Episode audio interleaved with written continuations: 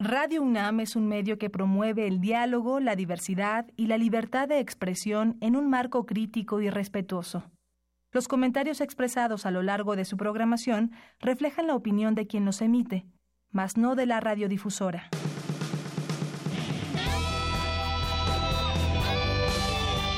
Prisma RU. Relatamos al mundo.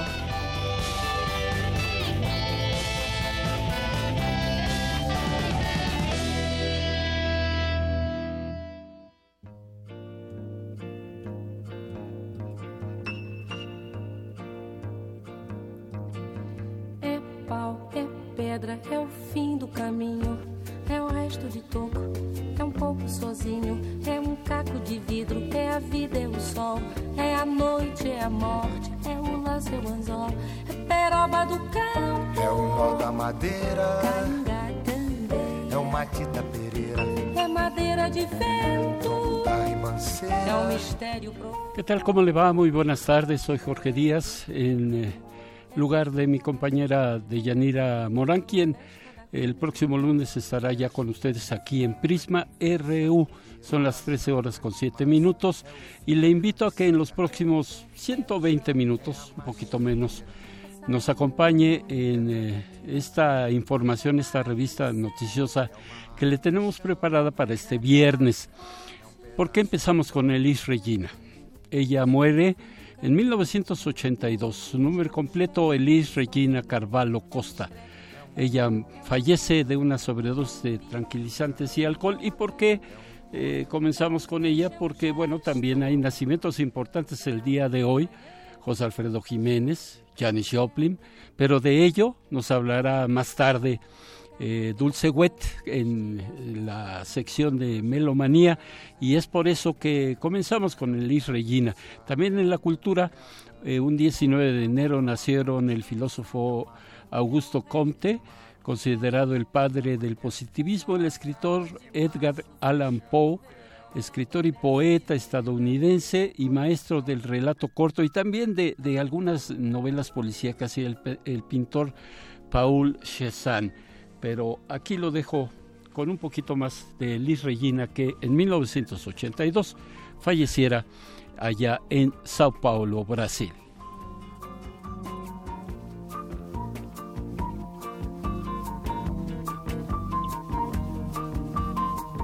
É uma cobra, é um pau. É José. É um espinho. Na mão. É um corte. No pé. São as águas de março fechando o verão. É a promessa de vida no teu coração. É pau. É pedra. É o fim do caminho. É um resto. De topo. É um pouco. Sozinho. É um passo, é uma ponte. Relatamos al mundo. Relatamos al mundo. Y aquí toda la información. Para el año 2100 los mares podrían incrementar entre 30 centímetros y un metro de altura. De continuar la tendencia de deshielo en la Antártida, alertó, el académico de la Facultad de Ingeniería, Miguel Moctezuma Flores. La soltería es una opción, destino o circunstancia. La doctora Olivia Atena habló sobre el tema en una conferencia. En unos minutos más, Cristina Godínez, mi compañera reportera, nos presenta toda la información. A partir de febrero, el coreógrafo Diego Vázquez será el nuevo director artístico del taller coreográfico de la UNAM. Dulce García tiene todos los detalles y se los ofrecerá más adelante. Por su parte, Cindy Pérez nos dirá por qué la agresión animal juega un papel importante para la conservación de la especie. La Procuraduría General de la República presentó formalmente eh, tres solicitudes de extradición contra el ex gobernador de Chihuahua. Hay que recordar que son once las acusaciones contra el ex mandatario eh, de, Chihuahua, César Duarte, y también eh, se emite una orden de aprehensión del fuero federal y dos del fuero común. Un grupo de senadores de oposición presentó esta mañana ante la Suprema Corte de Justicia una acción de inconstitucionalidad contra la Ley de Seguridad Interior. Un sismo de magnitud 6.3 se registró al noreste de Loreto, en Baja California Sur. Hasta el momento no hay reportes de personas afectadas o de daños materiales. Vanessa Rubio dejó su cargo como subsecretaria de Hacienda para integrarse como coordinadora de la oficina del precandidato a la presidencia José Antonio Mid. La activista de Cherán, Michoacán, Guadalupe Campanur, Tapia fue asesinada y su cadáver fue localizado a las afueras de la localidad de Chilchota, allá en Michoacán. Para pagar salarios a ex trabajadores, el Ayuntamiento de Coacalco en el Estado de México subastará tres terrenos que pertenecen al municipio y con los que se pretende reunir por lo menos 83 millones de pesos. 100 policías municipales de Chilpancingo Guerrero fueron retenidos bajo investigación por el homicidio de dos jóvenes y la desaparición de otro. Padres de familia y maestros de escuelas dañadas por el sismo de septiembre pasado bloquearon la carretera federal que comunica a la Sierra de Chiapas para exigir atención a los inmuebles escolares. En economía, empresarios y comerciantes se quejaron de incrementos de hasta 400% en las tarifas de electricidad de baja tensión en las facturas de enero, una situación que dijeron genera presión social y resta competitividad. En el mundo, familiares de los opositores asesinados durante un fuerte operativo militar en Venezuela concluyeron el reconocimiento de los cuerpos de los sublevados, entre ellos el expiloto de la policía Óscar Pérez, conocido como el Rambo de Venezuela. El expresidente del gobierno catalán, Carles Puigdemont, aseveró que es viable ser presidente de esa región desde Bruselas, allá en Bélgica, a control remoto, diría, gracias a las nuevas tecnologías, pero en cambio dijo que no podría ejercer ese cargo si es encarcelado en España. Y un adolescente de 15 años atacó hoy con un hacha eh, allá en un colegio en Rusia, lesionando a seis personas, entre ellas cinco menores de edad, 13 años, eh, menores de 13 años y una profesora de 44 años de edad. Hoy en la UNAM, ¿qué hacer y a dónde ir? Invitamos a visitar la exposición Desplazamiento del Límite, una especulación sobre las políticas del cuerpo, proyecto transdisciplinario de Gabriela Gutiérrez Ovalle, que se presenta en el antiguo Colegio de San Ildefonso de martes a domingo de 10 de la mañana a 6 de la tarde. La entrada cuesta 50 pesos con descuentos para estudiantes, maestros y personas de la tercera edad. Aún puedes asistir a la proyección de la película Viejo Calavera, primer largometraje del director Kiko Russo, en el que construye un retrato del esfuerzo, problemas y retos de la comunidad Minera de Bolivia. Se presenta hasta el próximo domingo en la sala Carlos Monsiváis del Centro Cultural Universitario a las 11, 13, 16, 18 y 20 horas. La entrada cuesta 40 pesos. ¿Te interesa el estudio de la fotografía como patrimonio? El Instituto de Investigaciones Bibliotecológicas y de la Información, en conjunto con la Universidad Complutense de Madrid, te invitan al Congreso Fotodoc, que se llevará a cabo del 6 al 9 de marzo en la Torre 2 de Humanidades. Para mayores informes e inscripciones, comunícate al 5623-0044 y 5623-0045. Si tienes curiosidad por conocer las maravillas del universo, puedes acudir a las sesiones del foro Introducción a la Radioastronomía, que se llevará a cabo los martes del 23 de enero al 20 de marzo, de 17 a 19 horas en Astrolab, Casita de las Ciencias. La cuota es de 1.100 pesos con descuento para estudiantes, maestros, miembros del INAPAM y exalumnos UNAM. Para informes e inscripciones, comunícate con Berenice Perdom al 5622 7341.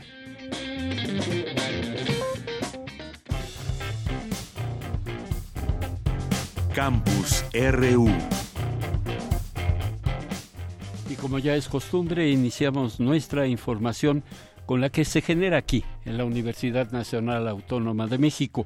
Es el eh, turno de mi compañera Dulce García, quien nos informa lo siguiente. Actualiza la UNAM a los alumnos de ingeniería sobre información en softwares y bases de datos. Esta es la información de Dulce. Un saludo al auditorio de Prisma RU. La ingeniería en computación es uno de los campos que constantemente están innovando, así que la UNAM se pone al corriente de los nuevos softwares que se están diseñando para ponerlos al alcance de los alumnos. Es el caso del maestro Alejandro Mancilla Rosales, académico de la Facultad de Ingeniería de la UNAM, quien al participar en el seminario de Ingeniería de Software y Base de Datos explicó en qué consiste la base de datos NoSQL. Estamos hablando de tipos de datos, por ejemplo, como geoespaciales. Estamos hablando de tipos de datos que tienen que ver, por ejemplo, con eh, información eh, binaria. ¿sí? Eh, estamos hablando de fotos, imágenes, documentos, Word, PDF, etcétera, video y potencialmente audio. Entonces, empezar a, explotar este tipo de información utilizando tecnologías relacionales pues fue un reto. Y surgieron varias tecnologías sobre esas, ¿no? Y en particular se les denominó NoSQL porque tenían en común eh, la característica que no describían o modelaban los datos de una manera relacional y además no tenían un lenguaje SQL asociado. Dijo que poder construir de manera más ágil las aplicaciones permite hacer más productivos a los desarrolladores. En esta, digamos, en, en esta época no nos podemos permitir ya desarrollar un proyecto que nos lleva 12 meses ¿no? y no ver nada de lo que se está haciendo, sino hasta 12 meses te muestro algo ahora se promueven las, metodologías ágiles, donde tenemos entregas potencialmente pues cada dos o tres semanas. ¿sí? Eso implica en términos, digamos, eh, prácticos, cuando nosotros queremos diseñar una base de datos, implica que la base de datos también se tiene que ajustar a los cambios que requiere mi aplicación. Entonces, si nosotros nos seguimos con un modelo relacional, eso implica que tengo que redefinir cada vez el DDL para poder hacer los cambios que necesito. Es el reporte. Muy buenas tardes. Gracias, Dulce. Sin duda un tema interesante porque esto de la computación, pues lógicamente todas las actividades que se realizan en la actualidad tienen que ver con los softwares y eh, bueno, pues eh, toda la cuestión cibernética es algo que nos debe interesar a todos. Eh, ahora tenemos una nota de la investigadora de la UNAM que imparte una conferencia sobre decidir la soltería. Es un tema que pocas, eh, en pocas ocasiones se, se aborda, si es una obligación, una necesidad, un gusto, no sé.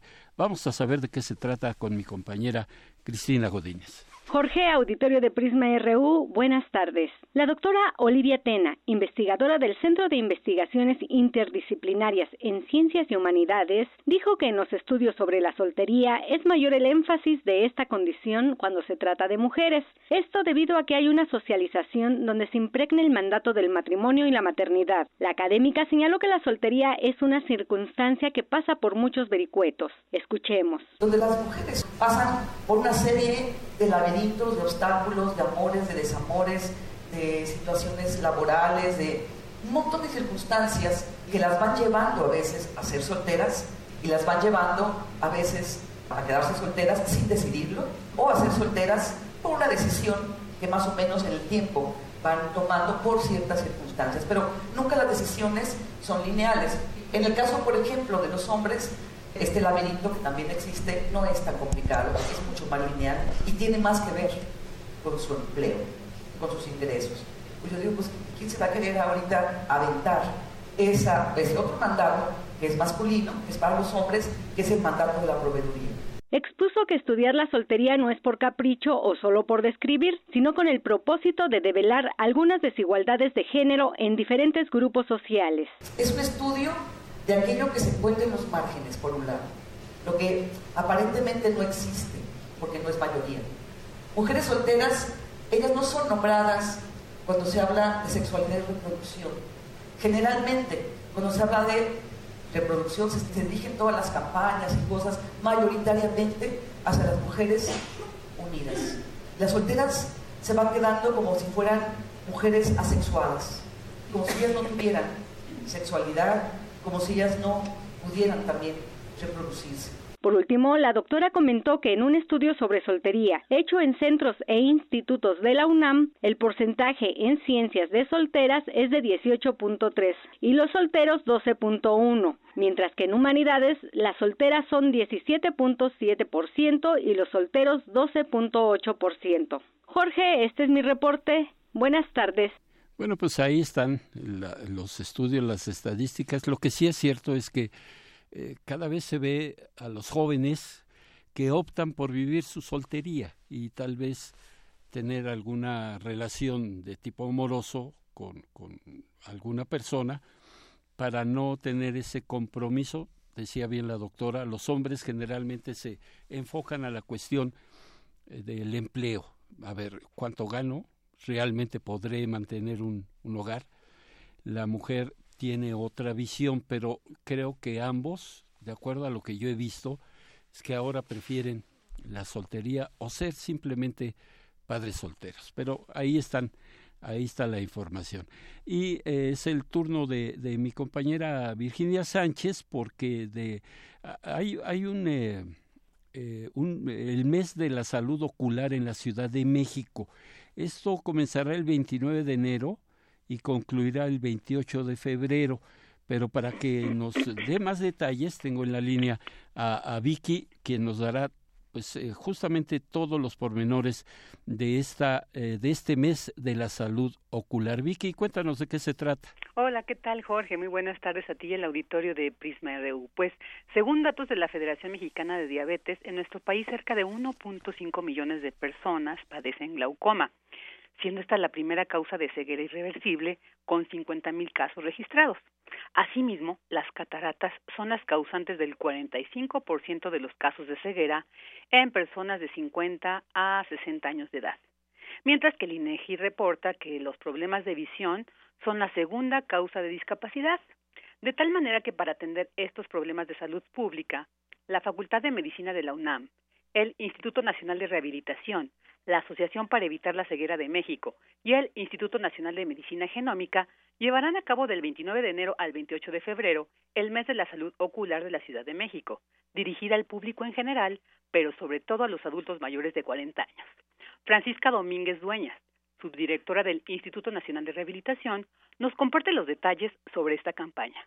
El objetivo de esta campaña de salud ocular es invitar a la población a conocer como tal su estado de salud visual, por decirlo de alguna manera. Es decir, va a estar enfocado a la detección de las principales enfermedades que afectan la visión en el adulto mayor, como son la catarata, el glaucoma y la degeneración macular relacionada a la edad además de que los estamos invitando a participar en un proyecto de investigación para desarrollar una prueba diagnóstica temprana para glaucoma.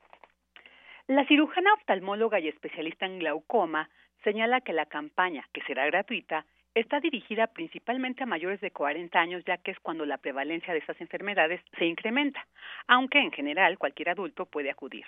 Asimismo, nos detalla las condiciones y el procedimiento para formar parte de esta campaña tiene que ser previa cita a los teléfonos que estamos proporcionando y sí es importante que acudan con ciertas condiciones específicas, por ejemplo, acompañados de un familiar o algún acompañante, porque hacemos una revisión bajo dilatación farmacológica, es decir, se dilata la pupila para poder revisar toda la retina. Les vamos a hacer además un estudio de tomografía óptica coherente, que es la última tecnología disponible para el diagnóstico de las enfermedades como el glaucoma. Entonces sí es importante que los interesados llamen a los teléfonos que les estamos poniendo en disposición para sacar su cita y conozcan cuáles son las características con las que tienen que presentarse, así como el lugar y la hora.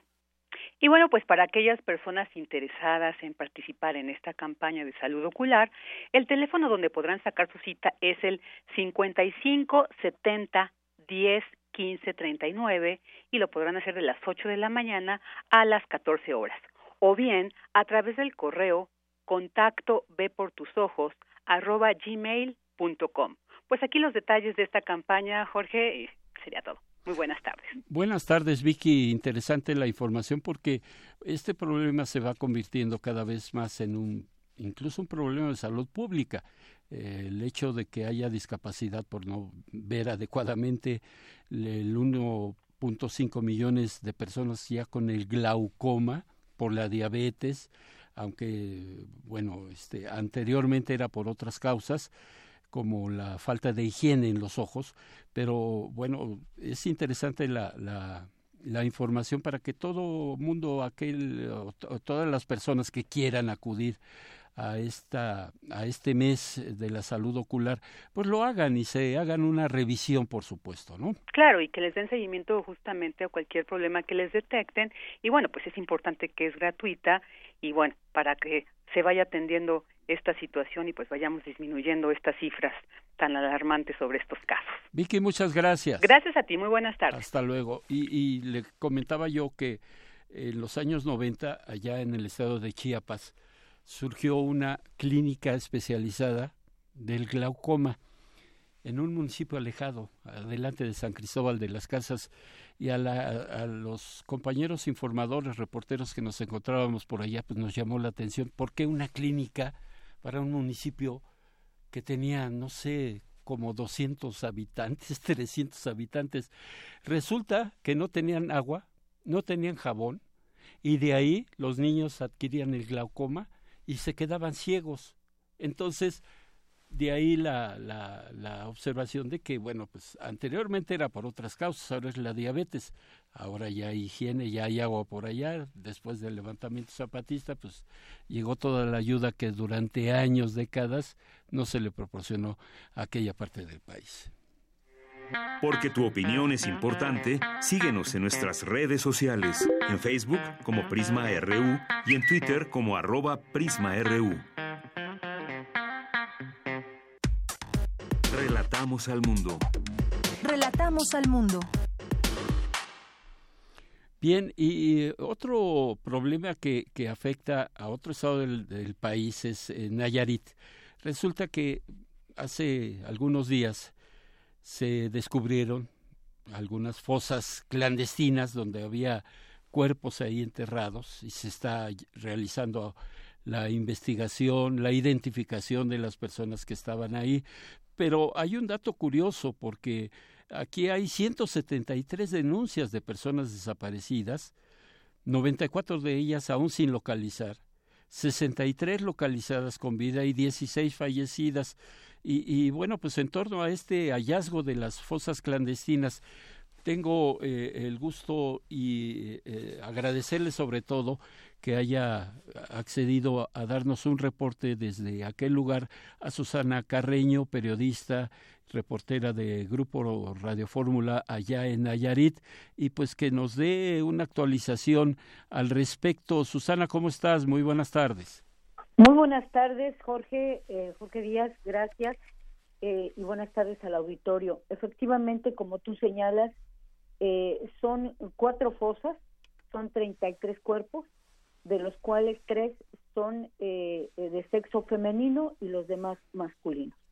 Te comento que esto ha impactado a la sociedad en Tepic y desde luego en todo el estado de Nayarit, yo creo que al país, de saber eh, que estos cuerpos tienen eh, ya más de seis meses eh, o, o, tal vez algún tiempo más, eh, porque, bueno, el estado en que se encuentran estos cuerpos y de acuerdo a la identificación que hicieron de ciencias forenses y los antropólogos de la Policía Científica Federal, eh, pues argumentan esto. Comentarte que el próximo lunes 22 de enero se va a llevar a cabo una reunión con familiares, como tú bien señalabas, eh, hay 173 denuncias de personas desaparecidas. Efectivamente, 24 de ellas todavía no se localizan, 63 ya se localizaron y 16 eh, fallecidas. De las 63 eh, eh, que se localizaron, pues afortunadamente fue con vida.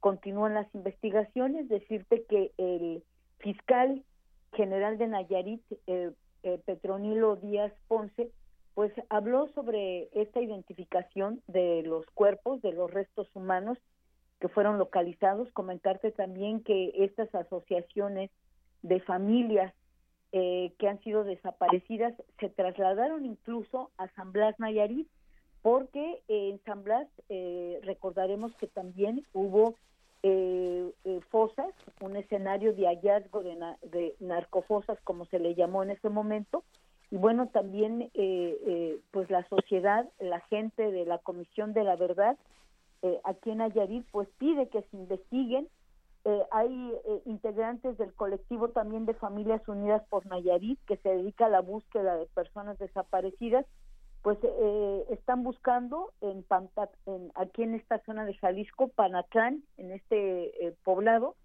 y que es del el municipio de Jalisco, Nayarit.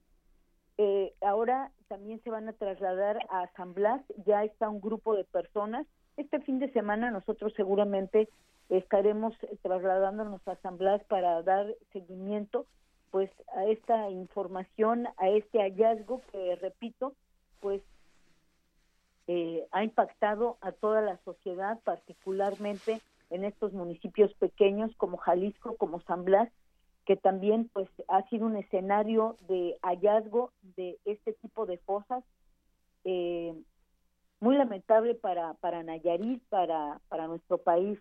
Jorge Díaz. Oye, Susana, y eh, de acuerdo a lo que nos, nos eh, relatas, eh, aquí en el centro del país estamos muy enfocados en la cuestión del narcotráfico en algunos otros estados. Estoy hablando de Sinaloa, el norte del país, pero parece que esto está permeando en, no parece, ya permeó en muchos estados de la República Mexicana. Nayarit, eh, ¿qué, ¿qué, tanto es lo que tú percibes de que haya este problema del narcotráfico y que eh, esto se preste justamente a, a descubrir y a que los narcotraficantes o la delincuencia organizada tenga estas fosas eh, comunes, estas fosas donde se encuentra gran cantidad de cuerpos?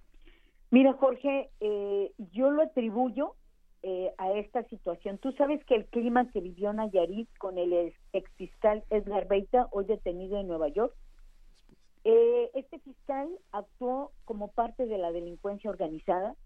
De la misma forma, eh, comentarte que el ex gobernador Roberto Sandoval, a quien se le ha iniciado juicio político en Nayarit, pero se espera también el juicio penal, eh, eran prácticamente lo mismo. No puede decir, y como le ha expresado el exgobernador, que no sabía lo que hacía el exfiscal, porque aquí hubo despojo, aquí hubo desapariciones, aquí hubo una serie de situaciones que tienen que ver también con lo que hoy está pasando.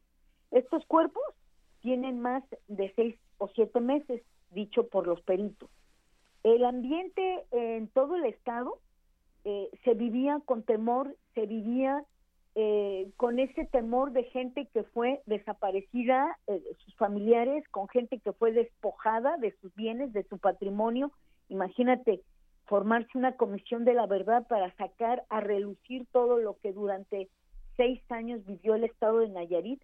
Por eso no aparecía en, en las gráficas de delincuencia, no aparecía en todos estos datos porque se manejaban desde dentro y eh, el gobierno federal eh, eh, pues no tenía los datos porque se manejaban desde la fiscalía. De hecho, eh, la ley en Nayarit fue eh, cambiada en el Congreso en, en los primeros meses de la administración de Roberto Sandoval para dar cabida justamente a un fiscal que podía y que se manejaba como un hombre omnipotente.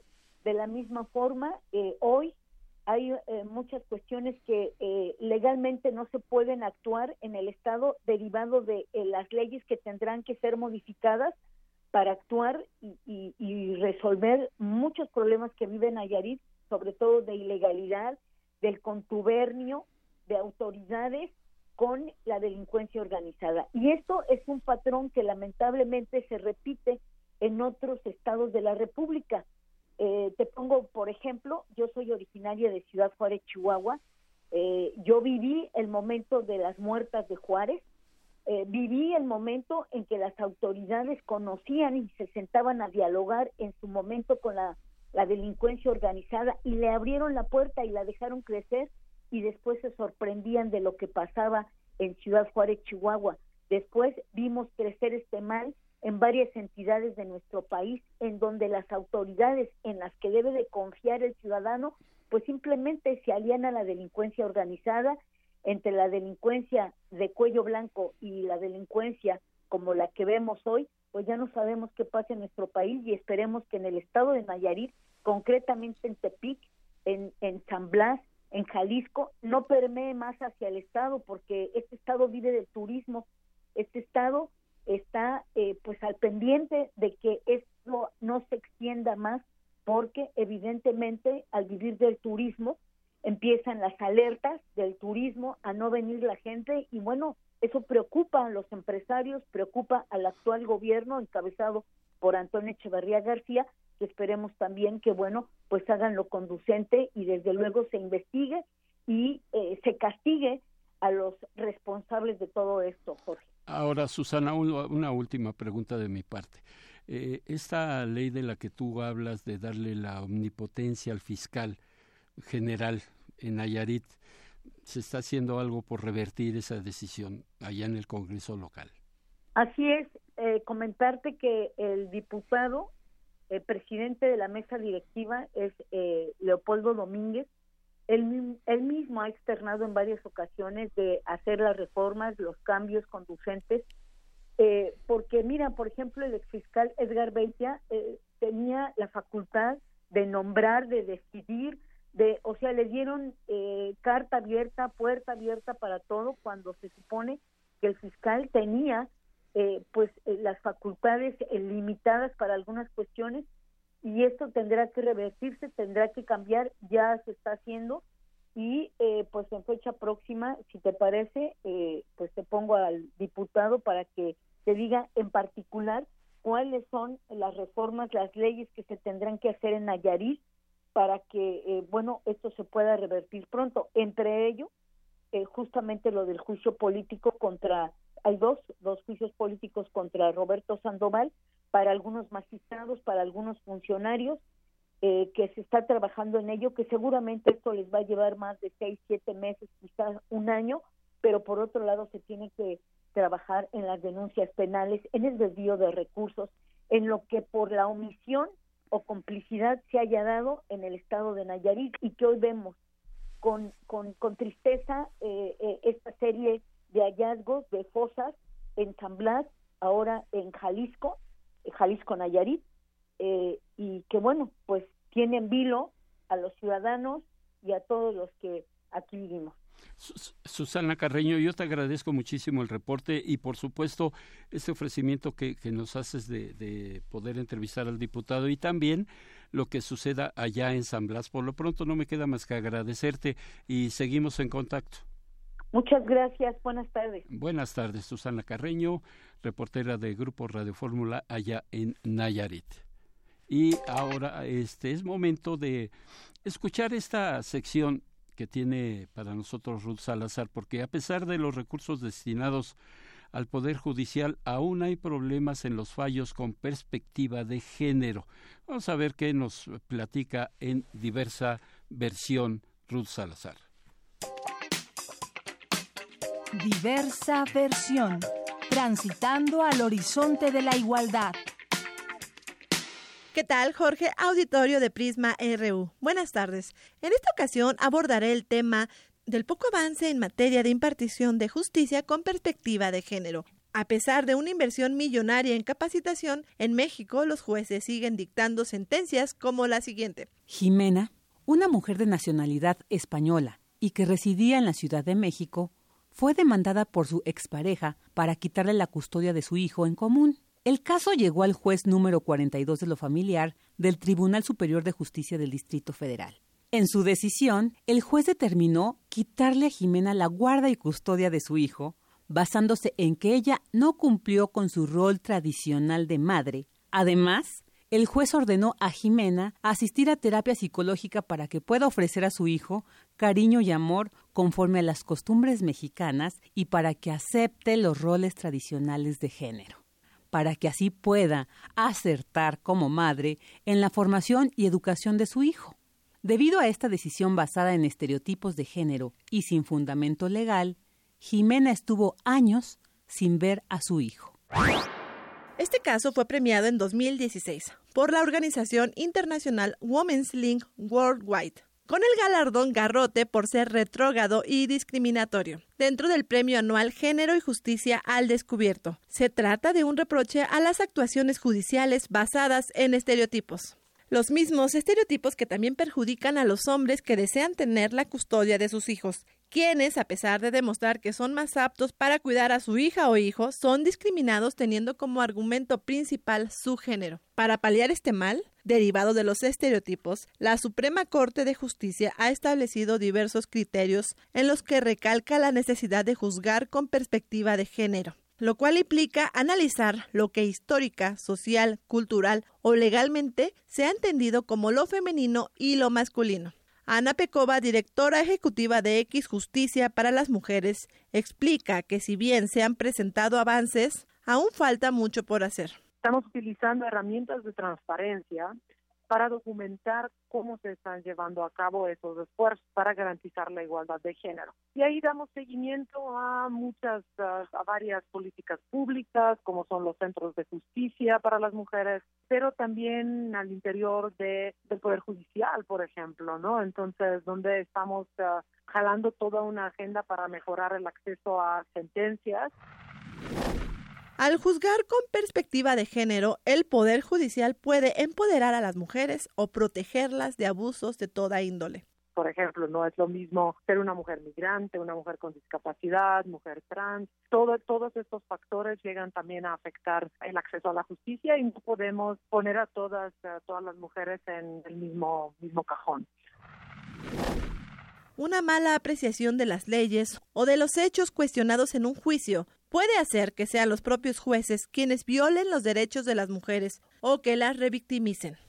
Utilizan un lenguaje muy discriminatorio, donde un juez justifica la violencia que ha vivido una mujer por su aspecto físico, donde en la sentencia literalmente el juez dice tienes un aspecto masculino, te pareces a un hombre, entonces eso provoca la violencia contra ti y se justifica de alguna manera. Justo por eso nos parece importante que tengamos acceso a las sentencias de los jueces. Actualmente eso es un gran problema porque el Poder Judicial sigue trabajando de una manera muy opaca, muy cerrada y es imposible eh, documentar los, los avances o los retos que todavía existen en impartición de justicia con perspectiva de género.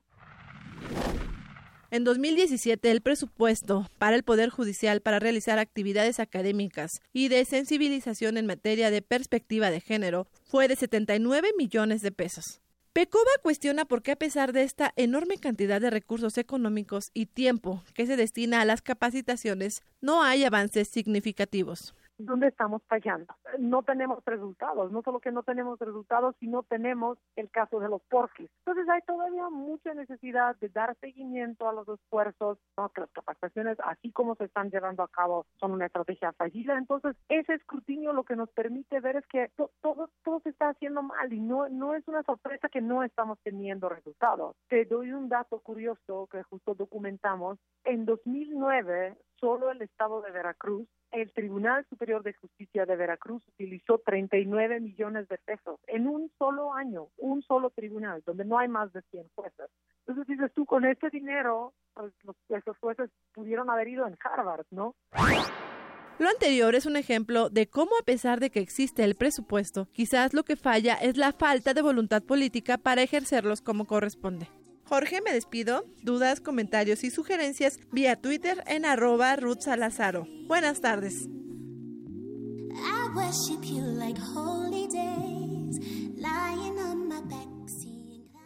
Queremos escuchar tu voz. Nuestro teléfono en cabina es 55 36 43 39. Porque tu opinión es importante, síguenos en nuestras redes sociales, en Facebook como Prisma RU y en Twitter como arroba PrismaRU. Prisma RU. Relatamos al mundo. Seguimos adelante en Prisma RU, qué bueno que sigue con nosotros. Y bueno, el próximo domingo será pues eh, dicen por ahí los que gustan del fútbol de alarido, porque está este clásico, bueno, a todos los partidos ya les dicen clásicos, ¿no? Aunque anteriormente era exclusivamente América Guadalajara. Ahora todos son clásicos.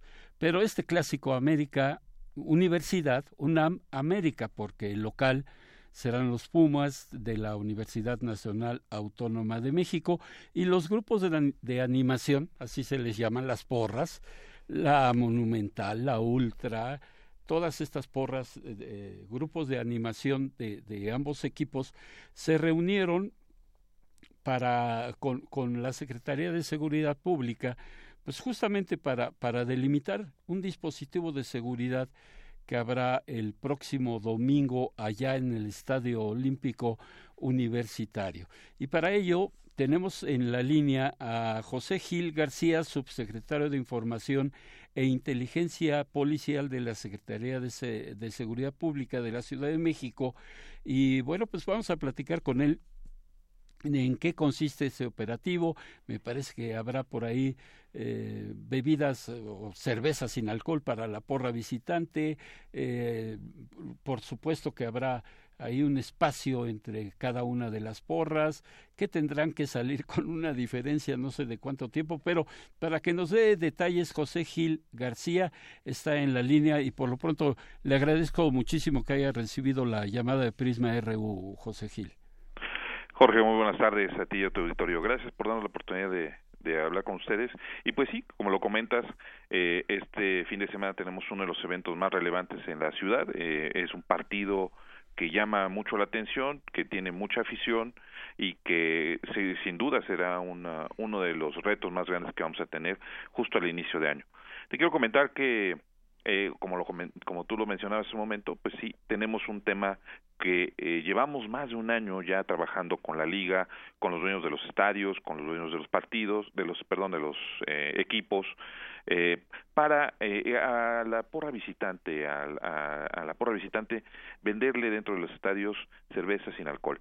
Pero yo no quisiera que nos quedáramos solo con eso. Quiero, quiere decir y te quiero comentar que por instrucciones del señor secretario de Seguridad Pública de la Ciudad de México, el licenciado Irán Almeida Estrada, eh, durante su gestión y a partir de una lógica de poder llevar eventos masivos en completa calma, hemos establecido unas mesas de trabajo de manera coordinada con dueños de estadios, con dueños de los equipos, con los dirigentes de las porras, las autoridades del gobierno, metro, metrobús inclusive, para que de manera ordenada, con una lógica de llevar estos, estos eventos en completa armonía y paz para que puedan ser eh, vistos por cualquier persona que quiera ir con su familia, bueno, esto nos lleva a nosotros a decir que llevamos ya años en la Ciudad de México sin tener un evento relevante, sin tener nada que lamentar. Es decir, la respuesta para poder contener a eventos masivos y que no se salgan de control es la coordinación.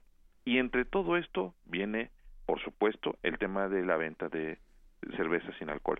Pero yo quisiera que habláramos de lo demás. Tenemos también la seguridad al interior, al exterior, preparamos un operativo desde dónde vienen las las, eh, las porras, cómo se van a, reunir, en dónde se van a reunir, en qué, de cuál va a ser el mecanismo por el que van a llegar, el medio de transporte con el que van a llegar al, al estadio, es decir, les damos seguridad desde los puntos donde ellos se concentran hasta el estadio, los vamos acompañando, tenemos helicópteros del grupo Cóndores que también los van haciendo un acompañamiento, las más de quince mil cámaras de la Ciudad de México también nos, para nosotros son un gran eh, auxiliar en este sentido para poder evitar que en este traslado pues, haya confrontaciones, haya eventos donde aprovechándose que son muchas personas pues pueden bajarse en algún negocio e intentar generar algo que no deba de darse. Esto podemos decir que en la Ciudad de México ya no se da a partir justamente de esta coordinación. La policía de la Ciudad de México no sale en estos eventos masivos a ver qué ocurre. La policía de la Ciudad de México tiene consignas específicas, tiene planes de trabajo muy claros, tenemos órdenes de operación general que incluyen todos y cada uno de los posibles eventos que se puedan dar dentro de este magno eh, partido. Y a partir de ello, es que nosotros generamos las condiciones para que todos vayan al partido y creemos que este fin de semana se van a dar justamente esas condiciones. No es un tema nada más de estar en el estadio, tenemos que darle también protección tanto a los visitantes, a los equipos visitantes, desde la salida de, su hotel hasta la llegada a la, Ciudad de México. Te quiero decir, en, en el estadio, perdón, eh, en la Ciudad de México no hemos tenido un solo evento donde el autobús o los vehículos donde el equipo visitante sale o entra al estadio haya sido agredido. ¿Por qué? Porque les damos seguridad desde el momento en el que ellos ingresan a la Ciudad de México durante toda su eh, estancia hasta el partido. Y también quiero decirte que entre otras medidas que tenemos es si vamos a tener dentro del estadio la venta de, de bebidas de cualquier tipo, eh, bebidas eh, de cualquier tipo, los envases no sean de vidrio, los envases si son de vidrio no sean eh, expedidos ante el público, es decir, en zonas cerradas. Tú podrás hacer una visita en cualquier estado de la Ciudad de México y podemos encontrar que no tenemos a la vista ningún envase de vidrio para que no sean utilizados como proyectiles o que puedan darse un uso distinto. Todo esto es en coordinación con todos los involucrados, la liga, los estadios, los partidos, las porras, y las autoridades. Y esto nos permite decir de manera categórica que hemos podido inhibir la violencia en la Ciudad de México y que es un ejercicio que entiendo que la Liga también está dispuesta a llevarlo a todo el país, derivado del éxito que hemos tenido. Solo como un dato, la temporada pasada, en el 2017, más de 12 millones de personas asistieron a los partidos en todos los estadios del país. Y en la Ciudad de México, de esos 12 millones, por lo menos 3 millones estuvieron en los estadios de la Ciudad de México. Es para nosotros un reto muy importante. Son 3 millones. Eh, tener las condiciones de seguridad en eventos masivos de este de esta envergadura es de verdad un, un reto muy importante, pero la Policía de la Ciudad de México tiene todo para poderlo atender, la experiencia, la capacitación, los protocolos más avanzados en el país y a nivel internacional, y eso nos permite a nosotros eh, decirlo de, este, de, manera muy clara, este fin de semana tendremos un partido sin ningún problema, esperamos que todos atiendan las instrucciones de las autoridades y de esa manera entre todos llevar eh, con buen fin a este magno evento. Pues eh, muy completo eh, este, los detalles que nos da José, porque es importante. Eh, yo me, me aboqué a la pregunta de la, de la venta de cerveza, pero es importante lo que nos dice. No ha habido ningún evento público, al menos en los estadios de, de este tipo de, de, eventos donde hay equipos importantes de la liga y que haya habido algún inconveniente en la Ciudad de México. Pero para esto, entre los que van a acompañar a las porras, los cóndores, los que van a estar fuera, dentro del estadio, ¿cuántos elementos son los que ustedes tienen pensado destinar exclusivamente para el partido del domingo?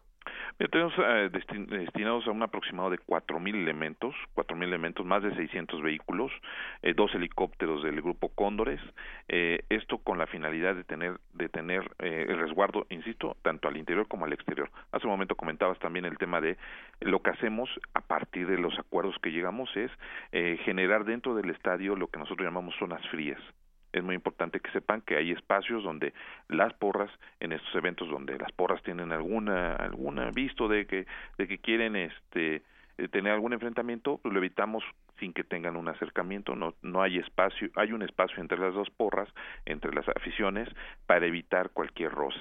También debo decirte que hacemos una búsqueda muy importante eh, a partir del trabajo que realiza la Policía Cibernética en las redes sociales para también inhibir cualquier llamado que se hagan eh, entre estos grupos de animación para poderse enfrentar o verse en determinado lugar o que estén haciendo una apología de la violencia, no lo permitimos en la Ciudad de México. Y también eh, a un dato que me faltaba, es decirte, también atacamos de manera frontal y de manera radical el, la reventa. La reventa es también para nosotros una de las condiciones que pueden generar eh, una, un conflicto en, los, en los partidos y de esta forma nosotros lo atendemos de manera, eh, digamos, eh, normal en todos los partidos, es decir, todos, las, todos los eventos hacemos una presencia a través del Estado Mayor para eliminar esta, esta reventa y llevar a estas personas, ponerlas a disposición del juez cívico.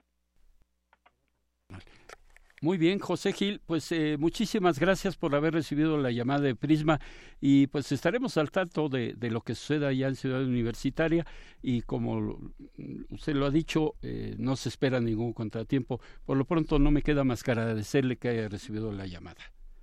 Al contrario, estamos a la orden, que tengan un buen fin de semana. Muchísimas gracias.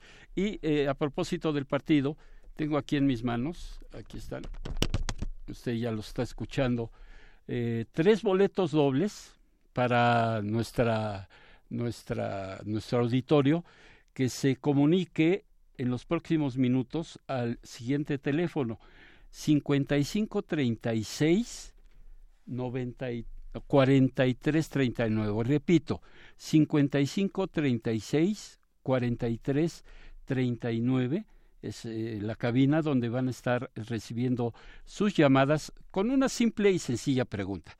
Denos usted los nombres de dos jugadores que hayan vestido la camiseta de Pumas o de América. Nos deja su nombre, sus datos, su teléfono y podrán pasar por ellos aquí a las instalaciones de, de, de, de Radio UNAM en Adolfo Prieto número 139, 133 aquí en la colonia del Valle y pues eh, con gusto simplemente ustedes piden que de la dirección de Radio UNAM alguien les pueda entregar los boletos dando su nombre justamente. Repito la pregunta, un jugador que haya vestido, digo, dos jugadores que hayan vestido la camiseta tanto de Pumas como de América. Está sencilla relativamente la pregunta. Ahí se las dejo 55 36 43 39. Y pasamos ahora a la sección cultural. Ya se encuentra aquí Tamara Quiroz con invitado. Adelante, Tamara. Hola Jorge, muy buenas tardes. Es un gusto compartir estos micrófonos contigo. Les envío un gran saludo a todos los que nos acompañan a través de la frecuencia de Radio UNAM. Esta tarde, exactamente, Jorge, tenemos un gran invitado. Nos acompaña ya aquí en cabina el director, productor y guionista Amat Escalante. Amat, muy buenas tardes y bienvenido. Buenas tardes, Tamara, gracias. No, gracias a ti por visitarnos, Amat. Eh, vamos a iniciar esta conversación. Estamos de manteles largos también, precisamente por tu visita y también porque inicias el 2018 presentando un proyecto en nuestro país, La región salvaje. Una película que te dio el premio a la mejor dirección hace un año en el Festival de Venecia y el premio de la prensa en el Festival de Morelia. Cuéntanos, por favor, de qué va este film. Eh, sí, bueno, este, La región salvaje trata sobre una joven pareja que tiene dos pequeños niños y el hombre eh, engaña a la mujer con su cuñado. ¿no? Entonces sobre la, el engaño, la, homofobia y, la, la, falta de libertad de ser uno mismo. Dentro de estos elementos eh, entra eh, una, un, un, elemento fantástico de ciencia ficción que lleva a la película a ser una película de terror de género y esa pues, es la, yo creo que el, lo que hace que sea especial la región salvaje además de todo eso no la filmé en la ciudad de Guanajuato donde donde crecí y eh, sale este 2 de febrero y aquí estoy. Amat, para los que no, no conocen eh, parte de tu trabajo y no, no te conocen como tal, eh, bueno, es importante decirles, eres español, pero toda tu vida realmente has vivido aquí. No, en no soy español. ¿No? no, mis papás estaban viajando y yo de casualidad nací allá. Eh, traté de ser español, nomás no me dejaron, no quisieron. Pero no, no soy español, mi papá es mexicano, mi mamá es de Estados Unidos, se conocieron en Guanajuato en 72, el año del primer festival cervantino, y eh, fueron a viajar, y yo nací en España y regresé y a los, al año o algo así, y crecí ahí en Guanajuato, entonces es de donde soy y la anécdota es que nací en España, pero no soy español. Ok, pero sí naciste en un lugar emblemático, en un lugar eh, muy especial, sobre todo. Y bueno, y si se conocieron en el Festival Cervantino, bueno, también yo creo que ya traías el arte en las venas. Sí, exactamente. ¿Qué te inspiró para realizar esta película, La región salvaje? Eh, pues hay, eh, algo muy local, yo creo. Bueno, específicamente hubo dos notas periodísticas que, que me llevaron a, contar algo dentro de ese tema. Que una de ellas fue una, una portada, una imagen de un hombre que estaba ahogado en un río y el encabezado em, era muy provocador y agredía la sexualidad de este hombre, ¿no? Eh, y, ya viendo el artículo adentro vi que era un enfermero de, un hospital que había eh, toda su vida había ayudado a la gente de la ciudad y, y al final eh, lo asesinan, lo ahogan por su preferencia sexual y además lo humillan en, en la portada de este, este periódico. Algo que estamos más o menos acostumbrados a ese tipo de, de imagen y de encabezado, pero eso dijo, me decía algo de la sociedad y también otro, otra situación que le llamaban el caso Lucero que se reportó en la revista Proceso y también ahí localmente. Todo esto que hablo es local en, en la ciudad de Guanajuato. Eh, y esta chica que se llama Lucero, eh, un conocido de ella le ofrece una noche después del trabajo llevarla a casa, pero en vez de llevársela a su casa se la lleva al bosque, donde filmé la película de ello, y eh, la trata de, de, acosar sexualmente, ella se defiende, se pelean, muchos se golpean y los dos quedan en el hospital. En el hospital los ponen en la misma en el mismo cuarto y además una juez eh, que juzga el caso le echa la culpa a ella por haber sido con, con un hombre sola. Entonces, esos, esas, esa mentalidad y esas eh, cosas fueron lo que fueron la semilla que, que empezó a, a crecer y, y le, la película surge de ahí. Esas dos ideas no están en la película exactamente, pero ahí están los rastros, ¿no? Y también yo soy, eh, bueno, un cinéfilo, me gusta mucho el cine de terror, de ficción, y entonces eh, juego con eso en esta en la región salvaje ¿no? justo eh, quiero hablar de esa fusión a Mate Escalante pero tenemos que ir a una pausa. Entonces por favor no te vayas. Y a todos los que nos están escuchando a través de la frecuencia de Radio UNAM los invitamos a que se queden con nosotros porque sigue aquí a Mate Escalante. Prisma RU relatamos al mundo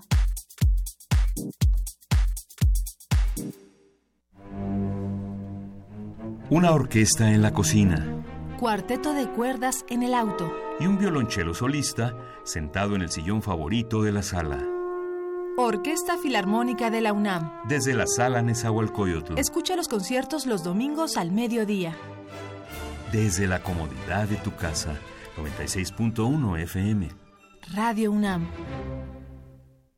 En 2018 decidiremos lo que es mejor para México. Ahora tendremos más opciones que antes. Además de partidos políticos, habrá candidaturas independientes. La ciudadanía puede ahora respaldar esta nueva opción. Si decides dar tu apoyo, escanearán tu credencial para votar y solicitarán tu firma en la app oficial del INE. Esto no compromete tu voto, solo ayuda a las y los aspirantes a ser una opción más en las próximas elecciones. Recuerda, el INE protege tus datos personales. El primero de julio tú decidirás por quién votar. Instituto Nacional Electoral, INE.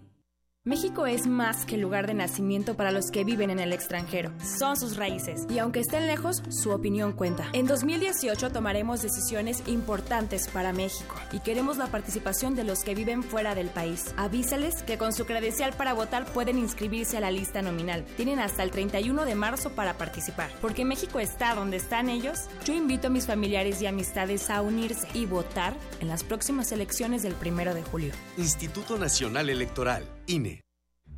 Ballets de todos los tiempos. Música medieval, barroca, moderna. Los sonidos que hacen mover al cuerpo en un solo programa. Diáspora de la danza, lunes a viernes a las 6.40 de la mañana y su retransmisión a las 3 de la tarde. Por el 96.1 de FM.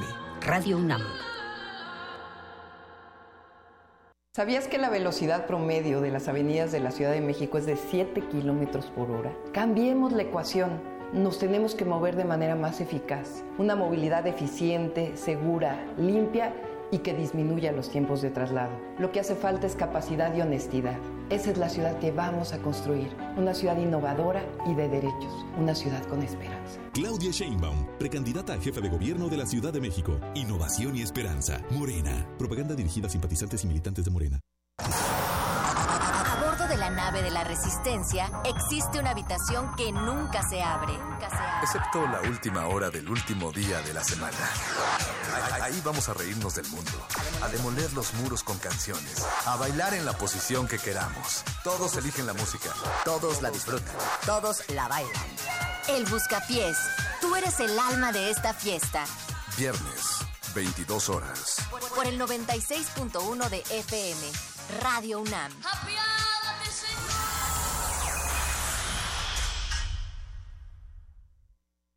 Una científica puede gobernar la Ciudad de México. Ella es Claudia Sheinbaum. Fue delegada de Tlalpan, doctora en Ingeniería Energética por la UNAM y miembro distinguido de la Comunidad Científica Internacional. Ha sido, entre otras cosas, secretaria del Medio Ambiente en la Ciudad de México, desde donde logró disminuir la contaminación atmosférica en un 30%. Además, impulsó el Metrobús, el segundo piso gratuito del periférico y la siembra de más de 10 millones de árboles. Claudia Sheinbaum, precandidata a jefa de gobierno de la Ciudad de México. Innovación y esperanza. Morena. Propaganda dirigida a simpatizantes y militantes de Morena.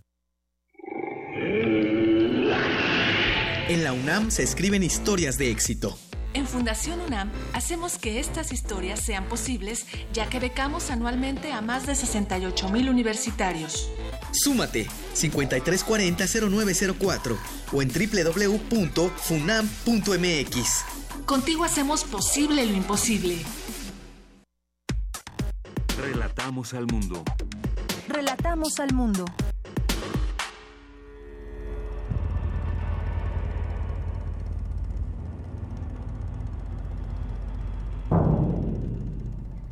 Jorge y seguimos aquí en Prisma RU y seguimos platicando con Amat Escalante. Muchísimas gracias por seguir aquí con nosotros, Amat, para platicarnos. Nos quedó con ahí eh, esta, esta pregunta de la fusión entre el terror y, la ciencia ficción con una realidad muy cruda que vivimos en nuestro país, un país aquejado por la violencia, por el machismo, por los feminicidios, que pareciera que ya están a la orden del día, ¿no? Y que muchas veces nos espantamos cuando, cuando se ven visibilizados en, en un filme como este en la región salvaje. Cuéntanos más, por favor, de la temática. Sí, pues así como bien dices, ¿no? Eh, yo creo que en un país como este, donde es tan eh, complicada la, eh, la ley, la, seguridad, y hay eh, en un, en un, fenómeno como eso de los feminicidios, tanta violencia, tanta mm, obscuridad, y a la vez no hay una satisfacción de que haya un culpable. Eso es importante en una sociedad, y cuando eso se va acumulando, eh, para mí se crea una monstruosidad. ¿no? Hay, hay, hay algo ahí que se va sintiendo eh, que es pues la, la injusticia eh, y una frustración grande. Y, y, por ahí también viene esta, esta idea de tener una criatura que hay en mi película, que es parte importante de la película, que representa eh, eso y otras cosas. Representa también el conflicto interior de cada personaje, su atracción, rechazo hacia su propia, eh, hacia sus propios deseos, ¿no? Y siempre me gusta investigar un poco de dónde viene la violencia y por qué existe eso, ¿no? Por ejemplo, ¿por qué, por qué el maltrato a la mujer? ¿Por qué la, el odio a la mujer que, que hay de, parte de muchos hombres? Eh, o incluso la homofobia, ¿no? También. Sí, sí. y todo está ligado, yo creo, sí. Sí, y, bueno, entonces a través de, de, la ciencia ficción y el terror, creo que es una forma interesante de llegar a eso. Ahora lo estamos, bueno, le podríamos también preguntar a Guillermo del Toro, por ejemplo, es un muy buen ejemplo de alguien que ha usado la fantasía y los monstruos para acercarse más a la realidad, a la, a la realidad, digamos, emocional, a la verdad emocional de la gente. Por eso él eh, es, es tan eh, tan acertado y tan genial, tan genio con lo que hace, ¿no? Así es. Eh, y bueno, este, es, eso me, ha inspirado también todo el, cine. Dentro del mundo del cine he agarrado muchas cosas eh, que uso en esta película, claro. Amat, esta, esta película me hace pensar y preguntarme, ¿realmente tenemos una región salvaje? O sea, eh, que yo creo que en, esta película este monstruo del que mencionas, esta ciencia ficción mezclada con la realidad, es, es una parte que este monstruo detona nuestra región salvaje, ¿no? Además, eh, digamos, sí somos civilizados, pero llega un punto que algo nos detona esta región salvaje. Y creo que tú lo plasmas muy bien en esta película. Y tengo una pregunta muy específica por, eh, en torno a la locación. ¿Por qué una cabaña y no una cueva?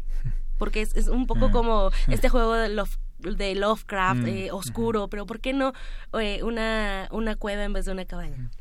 Pues no sé, buena pregunta. No se me había ocurrido una cueva. Me gustaba la idea de un lugar en el bosque misteriosa, misterioso, un lugar oscuro. Eh, podría haber sido una cueva, pero también quería que hubiera un contacto humano, ¿no? para que entonces hay hay dos hay una pareja de, gente, de una pareja mayor que cuida a esta criatura y le ayuda a la criatura, porque la criatura no puede ir a, a conocer gente a un, a un bar o a una discoteca, ¿no? Y la criatura necesita gente, necesita sexualidad y, y, alguien necesita traer a esas personas ahí, porque si, si esta criatura saliera a la sociedad, pues sería, sería otra película, digamos, ¿no? Que tal vez ya existe esa, esa película, pero esta no, esta quería yo eh, que fuera una, que este lugar fuera un lugar escondido y que no sea aparente, ¿no? Entonces, por eso una cabaña en el bosque, porque representa nuestra parte misteriosa, nuestra parte escondida que a veces no dejamos eh, que le pegue el sol, ¿no? De alguna manera.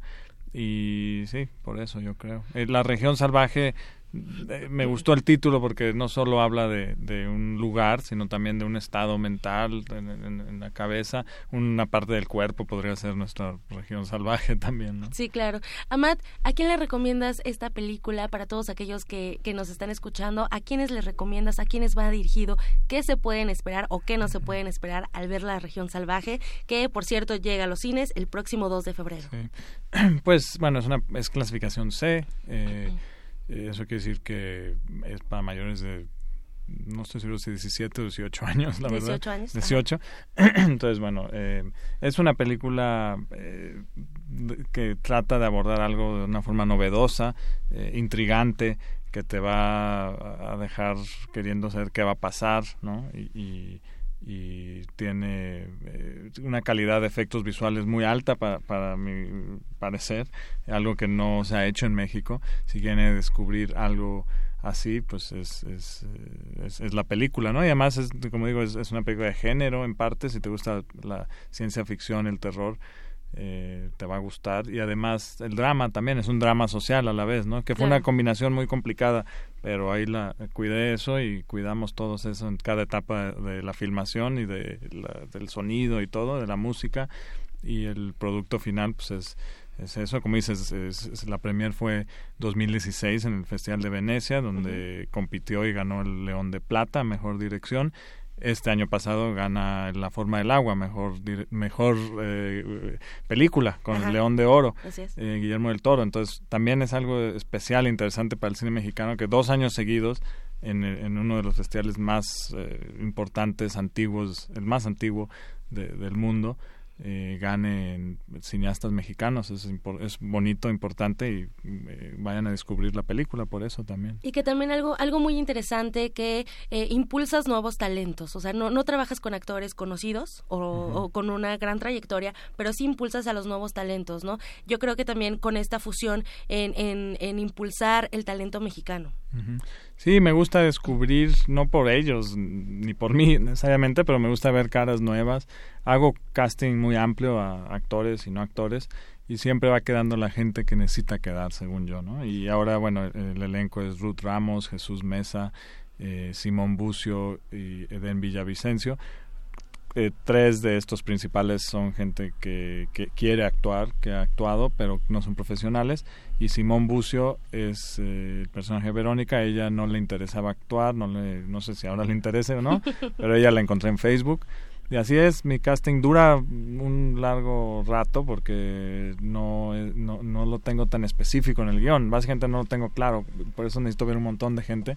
Ahora, como muchas veces me ayudó mi hermano Martín Escalante y eh, Bernardo Velasco, un, eh, colaborador muy muy bueno y serio que, me ayudó con el casting y con los actores. Pues esto es un poquito de lo mucho de, que se van a encontrar en este filme, La región salvaje, para todos aquellos que les interese, se estrena a nivel nacional el 2 de febrero. ¿Sí? El 2, de febrero. Una, una película eh, ya, ya muy premiada, ya muy vista también por Europa, entonces yo creo que, que vale la pena ver este tipo de cine, estas nuevas propuestas diferentes que fusionan el terror, la ciencia ficción. Muchísimas gracias a Mate Escalante por visitarnos en esta cabina de Radio UNAM. A ustedes, muchas gracias. Jorge, por hoy me despido, les deseo que tengan un excelente fin de semana. Muchas gracias, eh, Tamara, y gracias a Matt que estuvo aquí con nosotros en el estudio. Gracias. Bueno, eh, porque tu opinión es importante, síguenos en nuestras redes sociales, en Facebook como Prisma RU y en Twitter como arroba PrismaRU.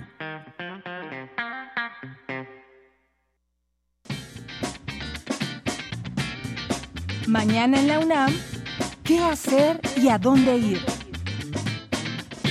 En el marco del segundo Festival Internacional de Piano, se presentarán obras de Prokofiev y Sibelius, con la participación del pianista chino Hao Chen Sang. La cita es mañana 20 de enero a las 8 de la noche y el domingo 21 a las 12 del día, en la sala Nezahualcóyotl del Centro Cultural Universitario. La entrada oscila entre los 100 y los 240 pesos.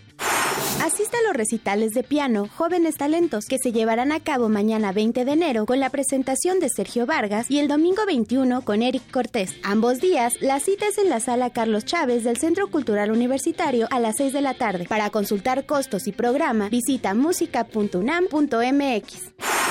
Acude al antiguo colegio de Said Alfonso, donde se expone El Che, una odisea africana, muestra en la que se reúnen fotografías, videos, escritos y objetos que dan cuenta de la inserción de Ernesto Guevara como combatiente en el Congo. Tienes hasta el 21 de enero. Regresa por corta temporada la puesta en escena Nada, basada en el libro homónimo de la escritora danesa Jane Teller, con adaptación de Bárbara Perrin y bajo la dirección de Mariana Jiménez. Se presentará a partir de mañana, de jueves a domingo en el Teatro Santa Catarina. Consulta costos y horarios en teatro.unam.mx o comunícate al 5622-6955 y 5622-6956.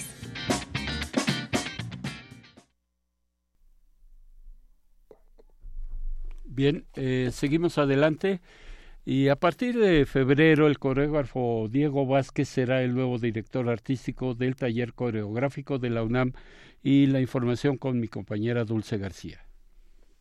Muy buenas tardes al público de Prisma RU. El coreógrafo mexicano Diego Vázquez será a partir de febrero el nuevo director artístico del taller coreográfico de la UNAM. Fue elegido por un comité de selección integrado por Evoé Sotelo, directora de danza de la UNAM, Alberto Dalal, miembro del Instituto de Investigaciones Estéticas, representando a la Coordinación de Difusión Cultural, así como Guillermo Maldonado, representante del Consejo Asesor de la Dirección de Danza de la UNAM. El taller coreográfico de la UNAM, que tiene 47 años, fue fundado por la coreógrafa Gloria Contreras, quien estuvo al frente del organismo hasta 2015, para luego estar al frente Ángel Rosas en el periodo 2016-2017. Diego Vázquez es así el tercer director artístico de la agrupación. Actualmente se encuentra en una estancia en Holanda, pero regresará el 8 de febrero para tomar posesión del cargo en el que estará durante dos años. Para mí ahora se completa este círculo en el que eh, puedo ahora ser parte de esta visión que tenía la maestra Gloria Contreras, que es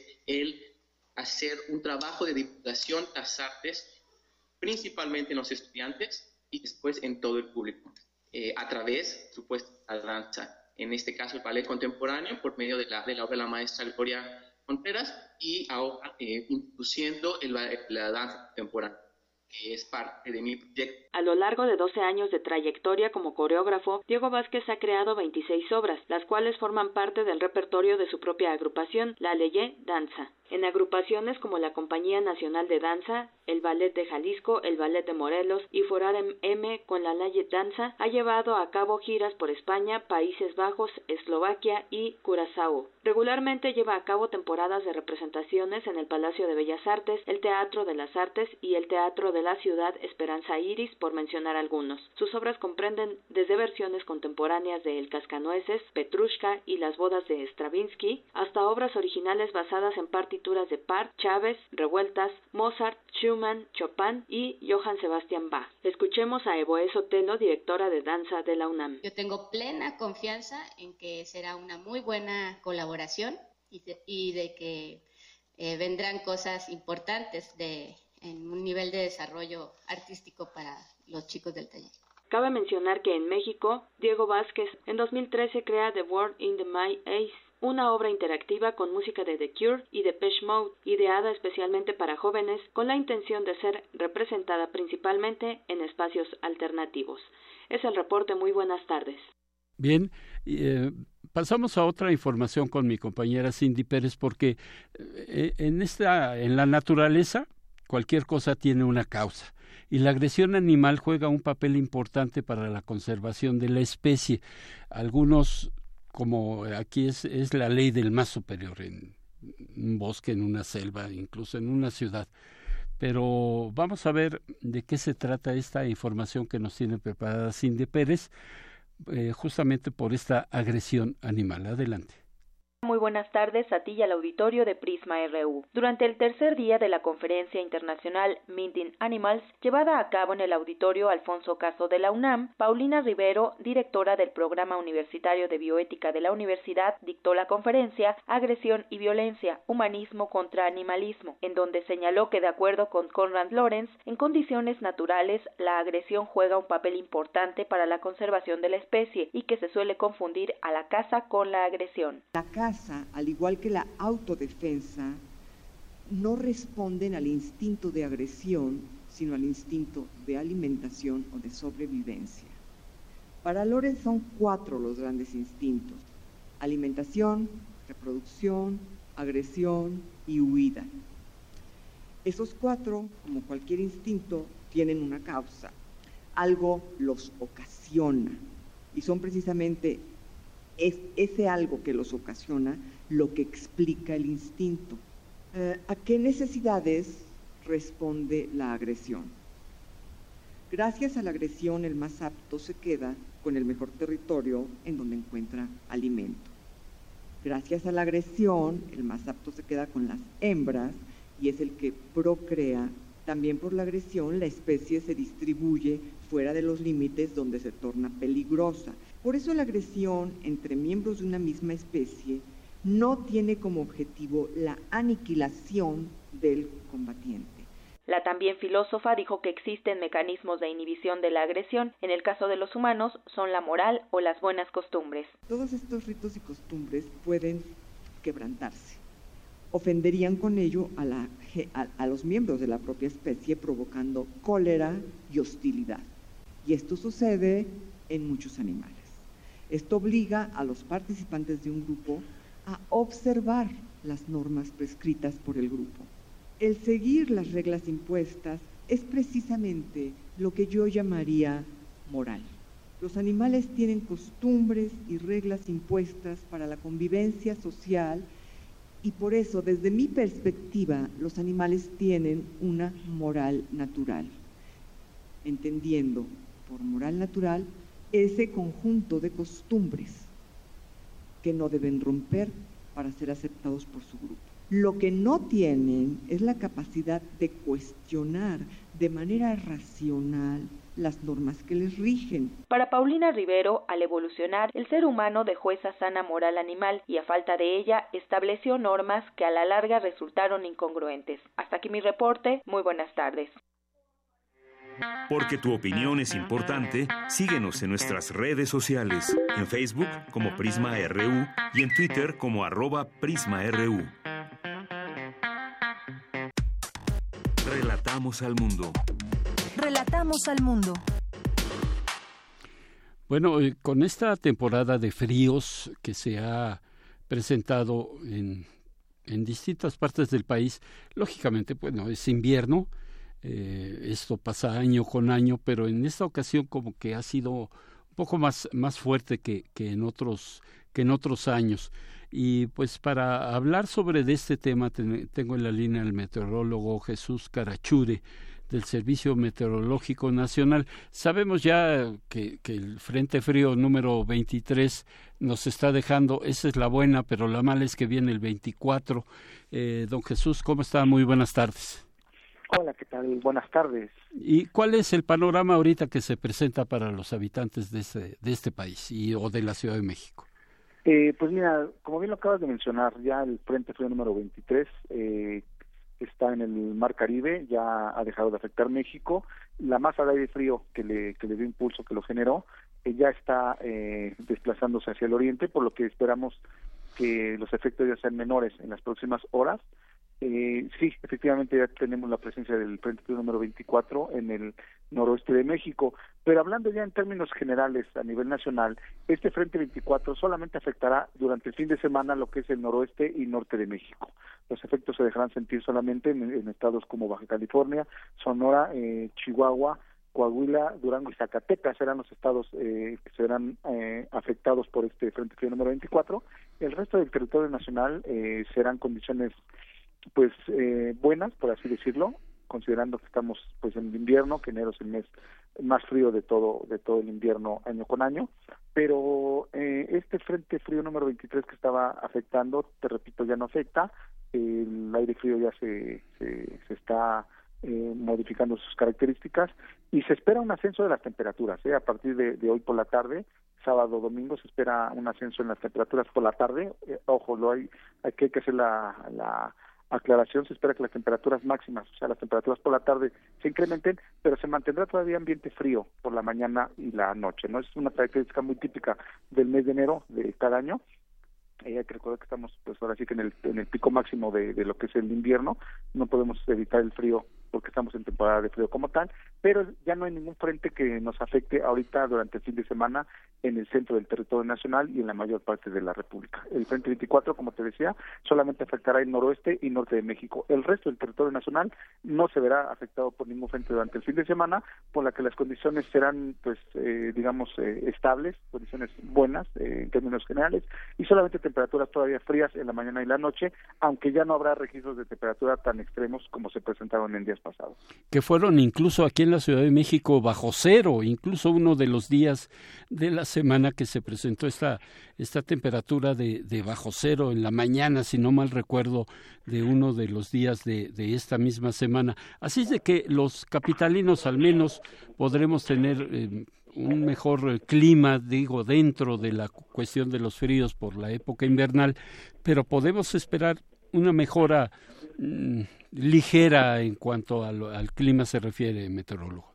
Sí, definitivamente, definitivamente ahorita la gente que nos escucha para el fin de semana que tenga actividades pues en la calle, ¿no? Que tenga alguna actividad al aire libre, simplemente algún evento eh, que tenga que salir de casa, una buena noticia es como tú lo acabas de mencionar, ¿no? O sea, considerando que estamos en el invierno, por eso lo comentaba, ¿no? Lo recalcaba muy bien, que la mañana y la noche serán todavía frías, pero no serán las temperaturas tan extremas como tú lo acabas de mencionar, como el fin de semana anterior, lunes, el día lunes que fue precisamente eh, que tú lo comentabas, que se registró una temperatura por debajo de cero grados aquí en algunas zonas de la, de la Ciudad de México, en las delegaciones altas, ¿no? Como Magdalena Contreras, Tlalpan, eh, eh, Coajimalpa se registraron temperaturas por debajo de cero grados, no será el caso de este fin de semana, ¿no? La gente que nos escucha solamente, pues que se abrigue durante la noche, en la mañana, no, no será eh, un, un, un tiempo extremo. Eh, en la tarde se incrementarán las, las temperaturas. Esperamos alcanzar una temperatura máxima alrededor de 24 o 25 grados para estos próximos días.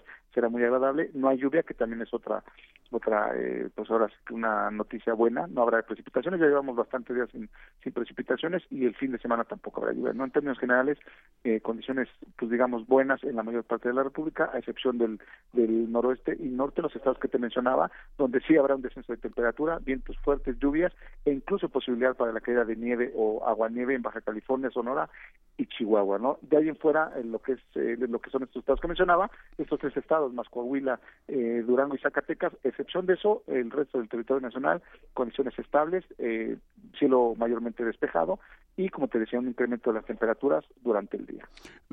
por último, de mi parte, metrólogo Jesús Carachure, después de este frente frío número 24, ¿ustedes qué pronóstico tienen después de que pase este, este fenómeno meteorológico? Eh, mira, el pronóstico de frentes fríos para, para este año eh, nos indicaba eh, alrededor de 50 frentes, ¿no? Si estamos considerando que ahorita estamos eh, ya con el frente 24 encima, cabríamos esperar todavía 26 frentes de aquí a marzo, abril, ¿no? Que es cuando empieza a terminar la temporada invernal y ya da inicio la temporada, pues, de calor, ¿no? La temporada de, de, de, de, los ciclones, que bueno, inicia oficialmente hasta el 15 de mayo, pero ya en marzo, abril empiezan a cambiar las condiciones meteorológicamente hablando, empieza a haber ya más días de calor, menos de frío, pero no se descarta todavía algún frente. Eh, sin embargo, hay que recalcar que no todos los frentes fríos que se esperan vienen con la misma intensidad. Algunos frentes serán fuertes, nos generarán algún descenso pues marcado de temperatura como como ya ya nos ocurrió con, con frentes anteriores pero ojo no o sea no por hablar de un frente frío eh, quiere decir que necesariamente va a haber un descenso muy fuerte de temperaturas y condiciones extremas. Algunos frentes ni siquiera los vamos a sentir. Posiblemente todavía nos falten unos cinco frentes que vengan con un descenso de temperatura con condiciones pues ahora sí que eh, digamos, que nos refuercen las bajas temperaturas eh, en lo que resta de la temporada del, año. no Ya lo verán, a partir de febrero, de mediados de febrero, ya serán más días de calor que de frío. Pues ahí está la información. Este, por lo menos este fin de semana el clima estará benévolo con los capitalinos y eh, pues seguiremos esperando estos frentes fríos que, que continúan, algunos ni se sentirán y por lo pronto le agradezco muchísimo que haya tomado la llamada a Jesús Carachure del Servicio Meteorológico Nacional. Muchas gracias, Jesús. Igualmente que tengan un buen día y buen fin de semana. Muchas gracias. Queremos escuchar tu voz. Nuestro teléfono en cabina es 55 36 43 39. Porque tu opinión es importante, síguenos en nuestras redes sociales, en Facebook como Prisma RU y en Twitter como arroba PrismaRU. Relatamos al mundo. Relatamos al mundo.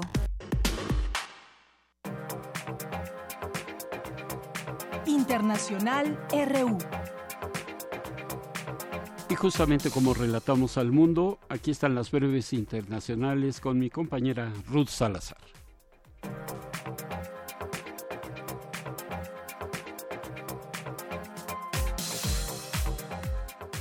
El ministro de Defensa turco, Nuretti Canicli, dijo este viernes que se planea una intervención militar en el enclave sirio de Afrin. El anuncio fue apoyado por la oposición al gobierno constitucional sirio. Vamos a centrar nuestros esfuerzos en esta ronda sobre cuestiones constitucionales y estaremos abiertos a los diferentes planteamientos de todas las partes, pero con el fin de que la reunión de Viena ayude al éxito del previsto Congreso de Diálogo en Sochi. El mediador internacional estimó más efectivo tratar únicamente los temas constitucionales.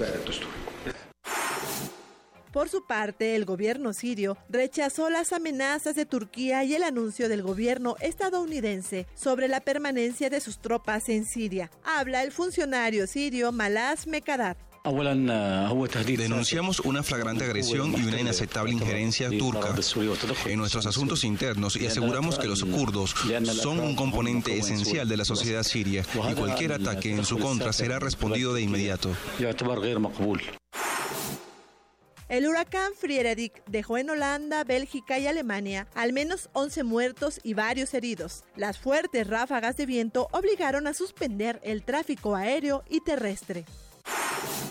Arrancó en Perú la segunda etapa de la gira latinoamericana del Papa Francisco. Tras una estancia en Chile llena de polémica, el pontífice llegó a un país que se encuentra en crisis política tras el indulto de Alberto Fujimori pactado para salvar la presidencia de Pedro Pablo Kuczynski. Defensores de derechos humanos en Honduras denunciaron que existe una nueva doctrina de seguridad nacional para desaparecer, encarcelar y asesinar de forma selectiva a la oposición. El defensor Guadalupe Ruelas alertó a la comunidad internacional sobre el incremento en el uso de la fuerza pública y métodos de represión contra manifestantes. Sobre la intensificación de las violaciones de derechos humanos y a mantenerse atentas ante el paro nacional convocado del 20 al 27 de este mes. Un equipo de investigadores de la Universidad de Johns Hopkins de Baltimore desarrolló una prueba de sangre no invasiva que podría detectar ocho tipos de cáncer en un 70% de los pacientes.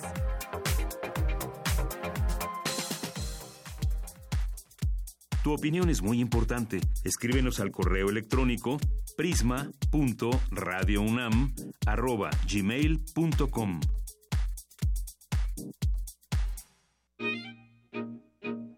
Melomanía RU. Le dije que al principio de este programa que tendríamos a Dulce Wet, quien es la jefa de discoteca de Radio UNAM, que tendríamos aquí todo lo relacionado a José Alfredo Jiménez, a Janis Joplin, pero estamos comentando que hay una combinación entre clásico, popular. ¿Qué es lo que nos tienes, Dulce? Pues eso como segundo plato, como tercero para nuestros postres eh, auditivos, musicales auditivos, Has de saber, y yo estoy muy contenta de que esto pueda realizarse, que el Conservatorio Nacional de Música ya en este primer mes de enero, la próxima semana, del lunes 22 al viernes 26 de enero, eh, tiene un festival de música antigua. Y lunes y miércoles las actividades empiezan desde la una de la tarde con conferencias y también cursos. Y esto, digamos, más para eh, los eh, asistentes, alumnos, maestros de las academias de música antigua de distintas escuelas.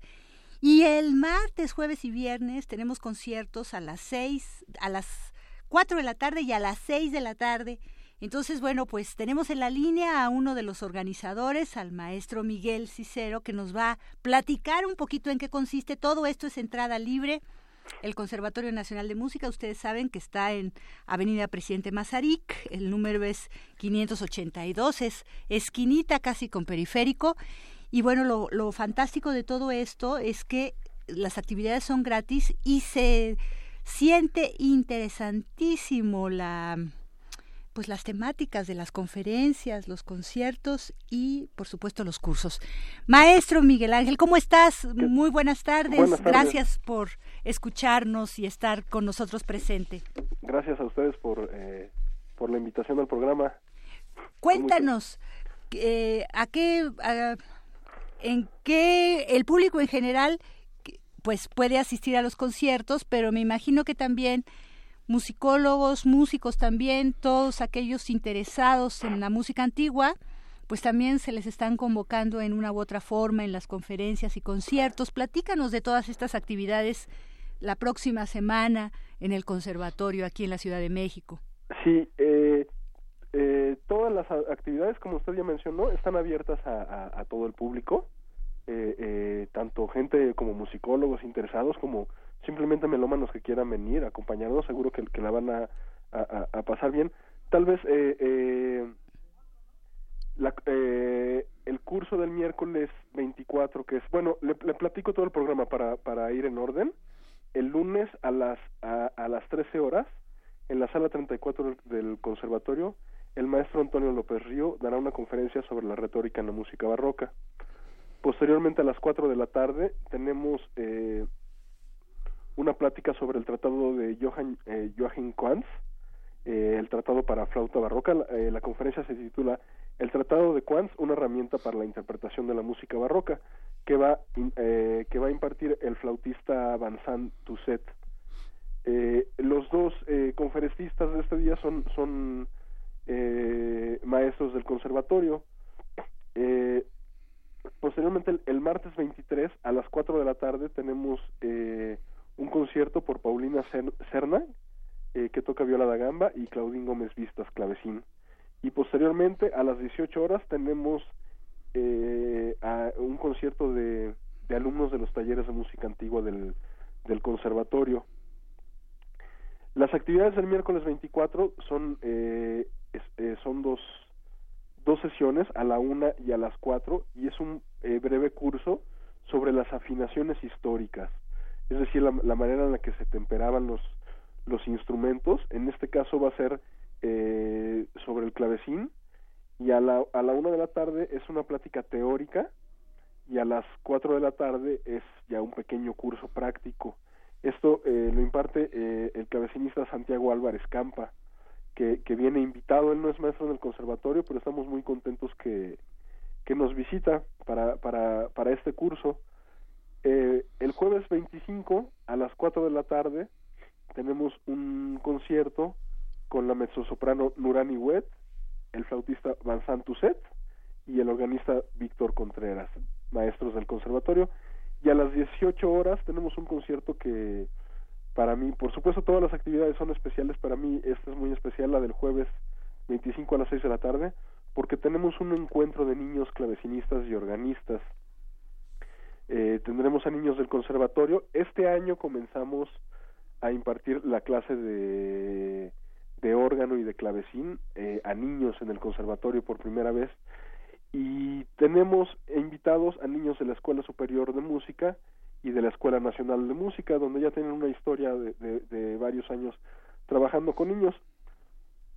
Y finalmente el viernes 26 a las 4 de la tarde tenemos un concierto eh, eh, que estará hecho por eh, Nayeli Acevedo, soprano, Santiago Álvarez, y un servidor, Miguel Cicero. Eh, vamos a tocar un programa de música italiana y a las 18 horas tenemos el concierto de clausura, también por alumnos de, del Conservatorio de los Talleres de Música Antigua. Pues la verdad es que suena muy apetitoso todo.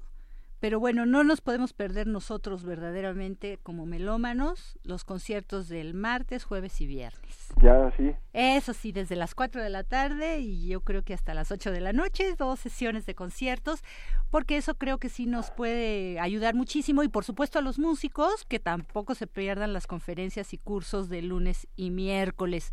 Maestro, pues te agradecemos muchísimo y estaremos muy atentos nos encantará escuchar también música antigua con ustedes en el conservatorio la próxima semana. Muchas gracias a ustedes. Solo quiero eh, eh, reiterar eh, mi agradecimiento a todos los participantes en el festival, porque todo el mundo está participando de manera voluntaria y esto pues es algo pues es algo muy especial para mí como organizador que todo el mundo accedió a, a colaborar y tenemos este me parece, no estoy seguro si es el primero o segundo festival de música antigua que tenemos en el concert.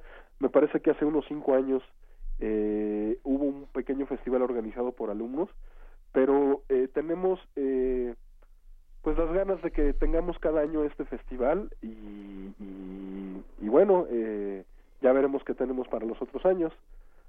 Fantástico, pues empezando el año con el pie derecho muchas, y, los dos oídos. por la invitación al programa. Al contrario, maestro, ahí estaremos. Gracias. Hasta luego. Hasta luego.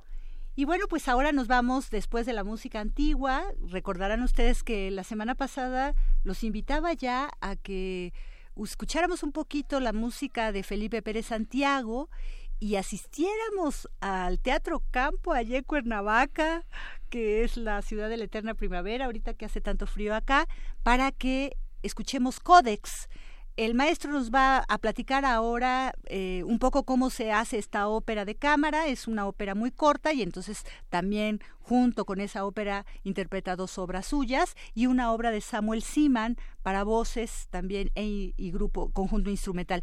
Eh, de alguna manera los comentarios del maestro nos va a ayudar muchísimo escuchar la música que está ah, eh, eh, alternando en puentes y fondeando su entrevista, porque entonces vamos a tener una idea del tipo de minimalismo, rock, el tipo de fusión que hace Felipe Pérez Santiago y a ver si así se nos abre un poco el apetito a viajar a Cuernavaca.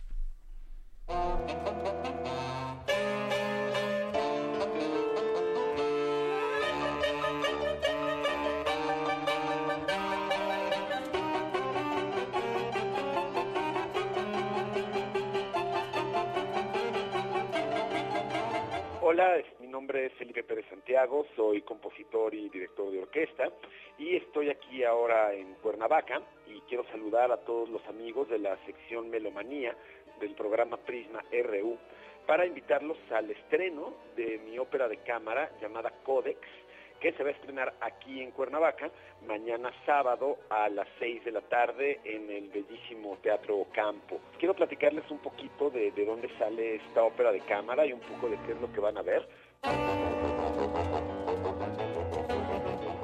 Codex surge como un encargo de la Fundación Under the Volcano, que es una fundación literaria que este año cumple sus 15 años de existencia y Under the Volcano ha sido una fundación que se ha encargado de promover la literatura a nivel mundial, sobre todo a jóvenes escritores, por medio de invitar a grandes talentos de la literatura a darles un curso anual en Tepoztlán. Y ahí se juntan escritores de todo el mundo y se tienen todo tipo de residencias, becas, talleres, clases magistrales, lecturas, poesía, etcétera, durante una semana. Entonces, este año, al cumplir sus 15 años de existencia, la directora y fundadora de esta fundación, valga la redundancia, la escritora Magda Bogin, ella quería hacer algo relacionado con música.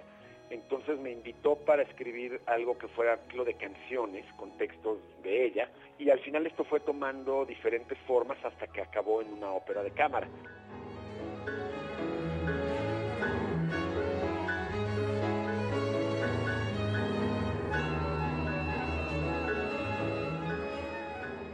La ópera se llama Codex, realmente los textos son una belleza y es una ópera que consiste en seis movimientos con una duración de aproximadamente 35 minutos y que cuenta con elementos eh, acústicos, un ensamble de cámara, tres cantantes, música electrónica y artes visuales. La parte de video está hecha por el artista visual Rolando González Arreola, que realmente es un animador y artista visual y que está maravilloso lo que está haciendo.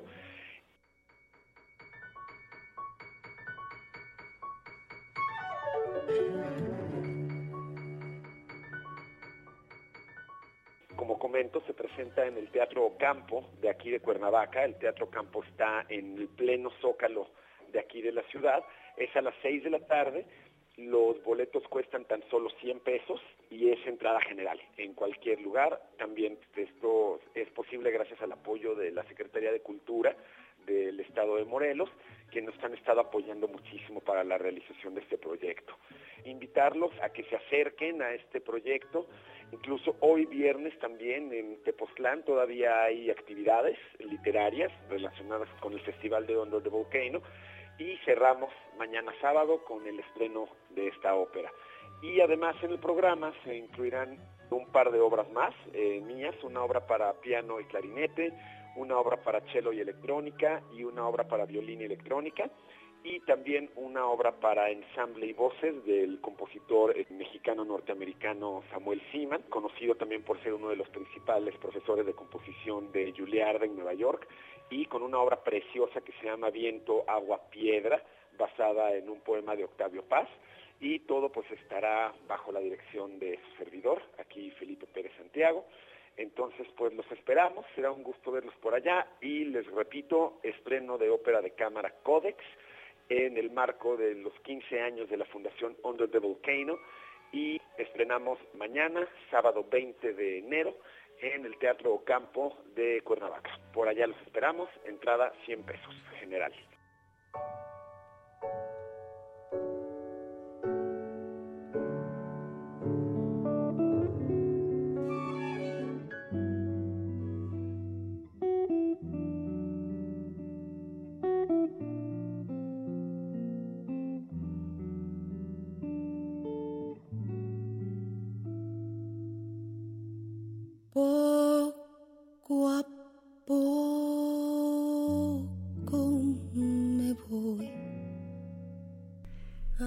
Ya tenemos aquí a Eugenia León recordando el nacimiento de José Alfredo Jiménez hace 92 años.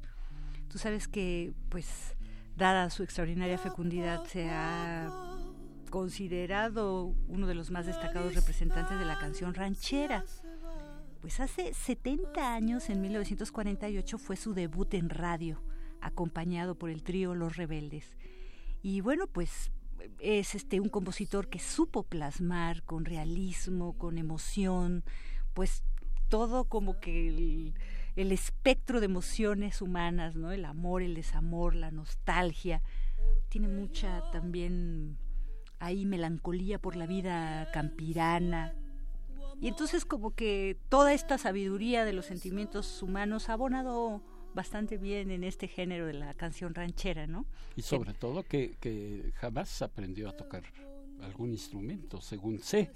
Él componía, le decía al músico, la canción va más o menos así, se la tarareaba. Exactamente. Y esa era la composición de José Alfredo.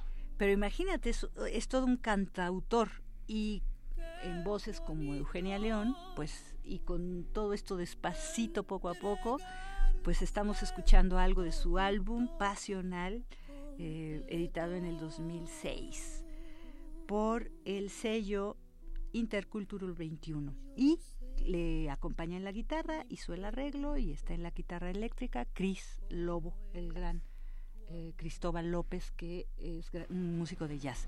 Y mencionemos un poco también eh, qué les parece, escuchamos The Last Time estamos escuchando de Janis Joplin, quien nació un día como hoy, también 19 de enero, pero de 1943 en Los Ángeles, la gran cantante de rock y blues que se lanzó con eh, este Big Brother and the Holding Company, que era ella ahí nació como vocalista.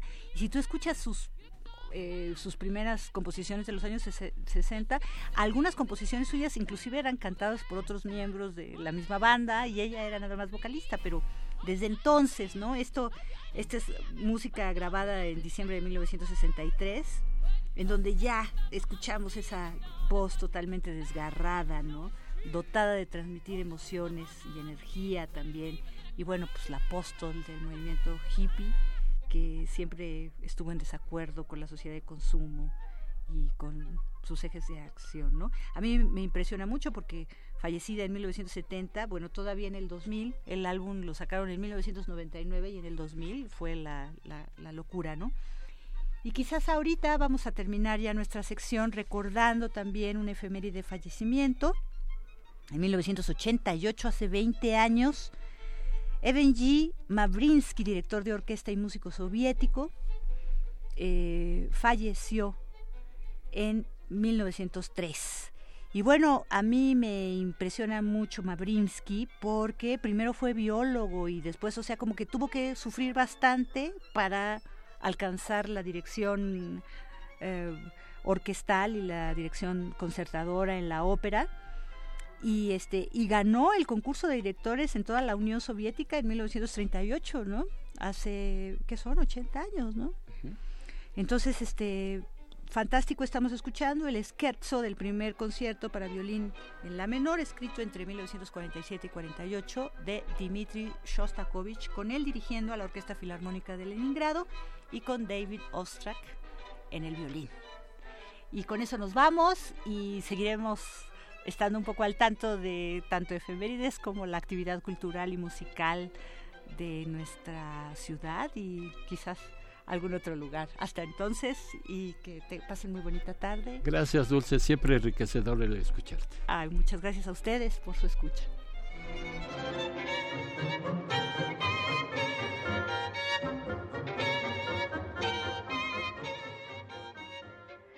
Porque tu opinión es importante, síguenos en nuestras redes sociales, en Facebook como Prisma RU y en Twitter como arroba PrismaRU.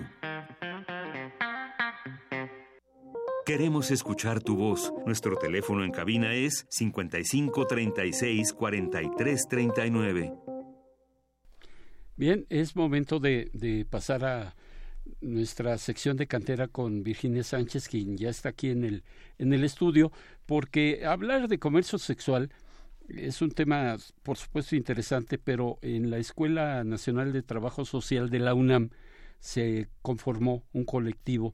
Vicky, Platícanos de qué se trata. Sí, hola, nuevamente buenas tardes. Pues hoy les comento porque normalmente siempre cada viernes presentamos esta sección de Cantera RU donde pues eh, pasan estudiantes universitarios y universitarias destacados de diversas disciplinas. Pero pues quiero platicarles que hoy será la presentaremos la primera de tres, ¿no? Porque son van a ser tres canteras de tres estudiantes egresadas de la Escuela Nacional de Trabajo Social de la UNAM que conformaron el colectivo eh, Lady Meche. ¿No? donde trabajan directamente eh, con trabajos de intervención social con trabajadoras pues que del comercio sexual, ¿no? Entonces, bueno, pues a veces normalmente en la semblanza hago mención de por qué son canteras, pero quería platicarles que este día, este viernes y los dos que vienen, pues vamos a escuchar sobre estas tres integrantes del colectivo Lady Meche, entonces seguramente estarán escuchando repetidamente de qué se trata este colectivo y bueno, a voz de ellas sabremos con más detalle eh, al respecto. Entonces, bueno, escuchemos este día sobre Karina Yasmín López Espinosa.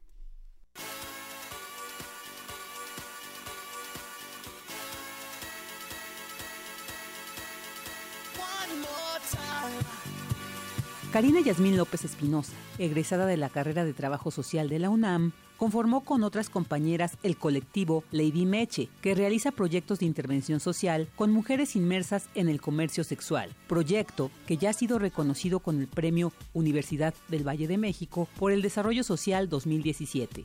Conozcamos más sobre esta comprometida y brillante universitaria.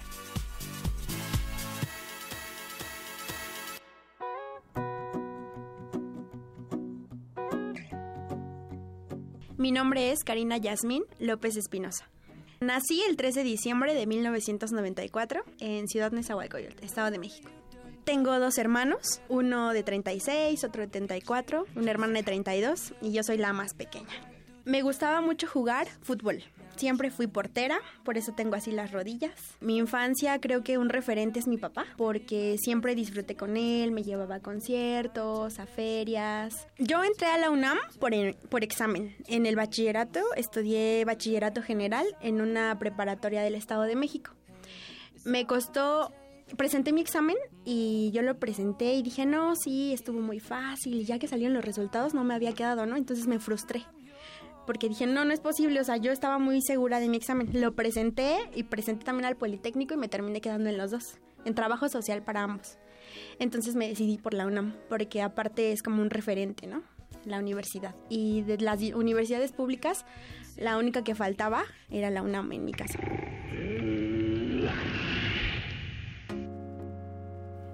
Creo que siempre he sido muy hiperactiva. Me gusta mucho convivir con la gente y también cuando yo iba en la secundaria me mandaron a la feria de la UNAM para las carreras. Y ahí vi trabajo social, vi derecho, vi comunicación, pero algo pasó que la chica que me lo explicó me enamoró tanto y yo dije, no, sí, eso. Después pasaron como unos seis meses y una vez en un año nuevo, en una cena de año nuevo, estaba yo con una de mis primas y yo no sabía que estudiaba, ¿no? Que había estudiado y resultó que era trabajadora social. Entonces, como por aproximadamente unos siete meses, me llevó a su trabajo ella trabajaba en atención a víctimas del delito. Entonces, eso me gustó, me llamó mucho la atención. Ya después de profundizar más, siempre fue de, no, yo quiero ser trabajadora social. Aún con todos los prejuicios que se tuvieran y creo que ahora es, es mi pasión, mi carrera.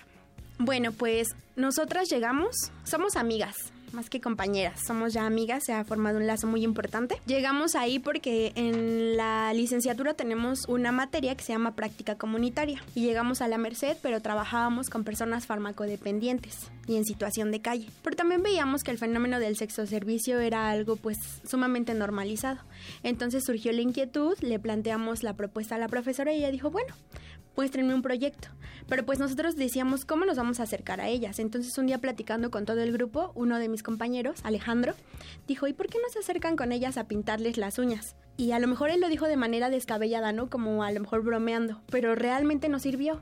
Fue una estrategia gancho que nos sirvió para acercarnos a ellas y entonces de ahí surgió el interés y también es un compromiso. Fue un compromiso y lo es ético profesional y personal, porque ha habido instituciones o personas que llegan, solamente medio investigan, pero obtienen lo que quieren y se van. Entonces era un compromiso, seguir generando procesos de intervención social. Para mí los reconocimientos que hemos tenido como Ley Meche representan mucho orgullo y también compromiso de seguir generando espacios de reflexión y también de impacto y sobre todo que la gente nos conozca. Me causó también mucha alegría y sobre todo unas ansias inmensas de poder generar redes para que se pueda trabajar y se pueda intervenir de manera más integral con nuestra población beneficiaria. Ya soy egresada de la licenciatura, salí exactamente hace un año. Aparte, cuando no hay Lady Meche, pues también trabajo. Yo trabajo en una institución que se llama El Pozo de vida y también trabaja el tema de trata de personas, pero desde un enfoque de prevención, de intervención y de reinserción social. También me gusta mucho la onda de edición, me gusta mucho hacer manualidades y eso.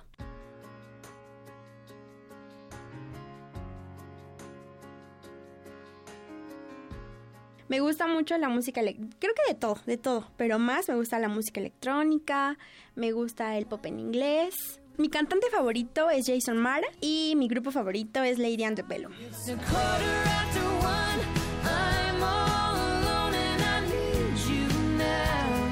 Me gusta leer como más literatura clásica, me gusta sobre todo el romance, también leer como estas ondas muy filosóficas, aunque a veces me cuesta trabajo entenderlas. Creo que mi principal referente de agradecimiento es mi mamá porque siempre me ha impulsado, me ha apoyado en mis decisiones, por más descabelladas que sean, y también por más preocupación que les cause, porque ella sabe los contextos en los que he estado, ¿no? Aparte de la Merced, otros más, pero ella sabe qué es lo que me apasiona y que justo en la sociedad en donde estoy me interesa. Y creo que mi hermano el mayor, él es mi ejemplo. Profesionalmente él es como el que digo, no, si es que yo tengo, yo tengo su apoyo y quiero ser como él y quiero tener lo que hace él y demás cosas. Entonces creo que ellos dos, porque aparte me ha cuidado como desde muy pequeña, ¿no? Él fue como, cuando no estaba mi mamá, estaba mi hermana. Entonces ellos dos, mi mamá y mi hermano Saúl Yo invitaría a los jóvenes a estudiar trabajo social porque es una disciplina que te llena de muchas fortalezas y que te permite conocer todos los aspectos de la sociedad desde un enfoque integral y sobre todo buscar el bienestar de la gente. Entonces es importante conocerla porque a veces solamente nos dejamos como guiar por los prejuicios, ¿no?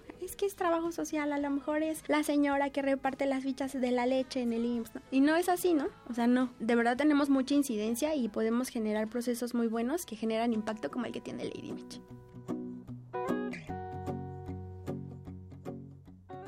Muy bien, pues le agradecemos el favor de su atención en esta emisión de Prisma RU de este viernes y el próximo lunes ya estará con ustedes aquí mi compañera de Yanira Morán.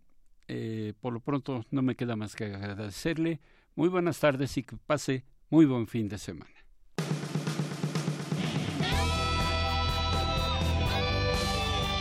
Prisma RU.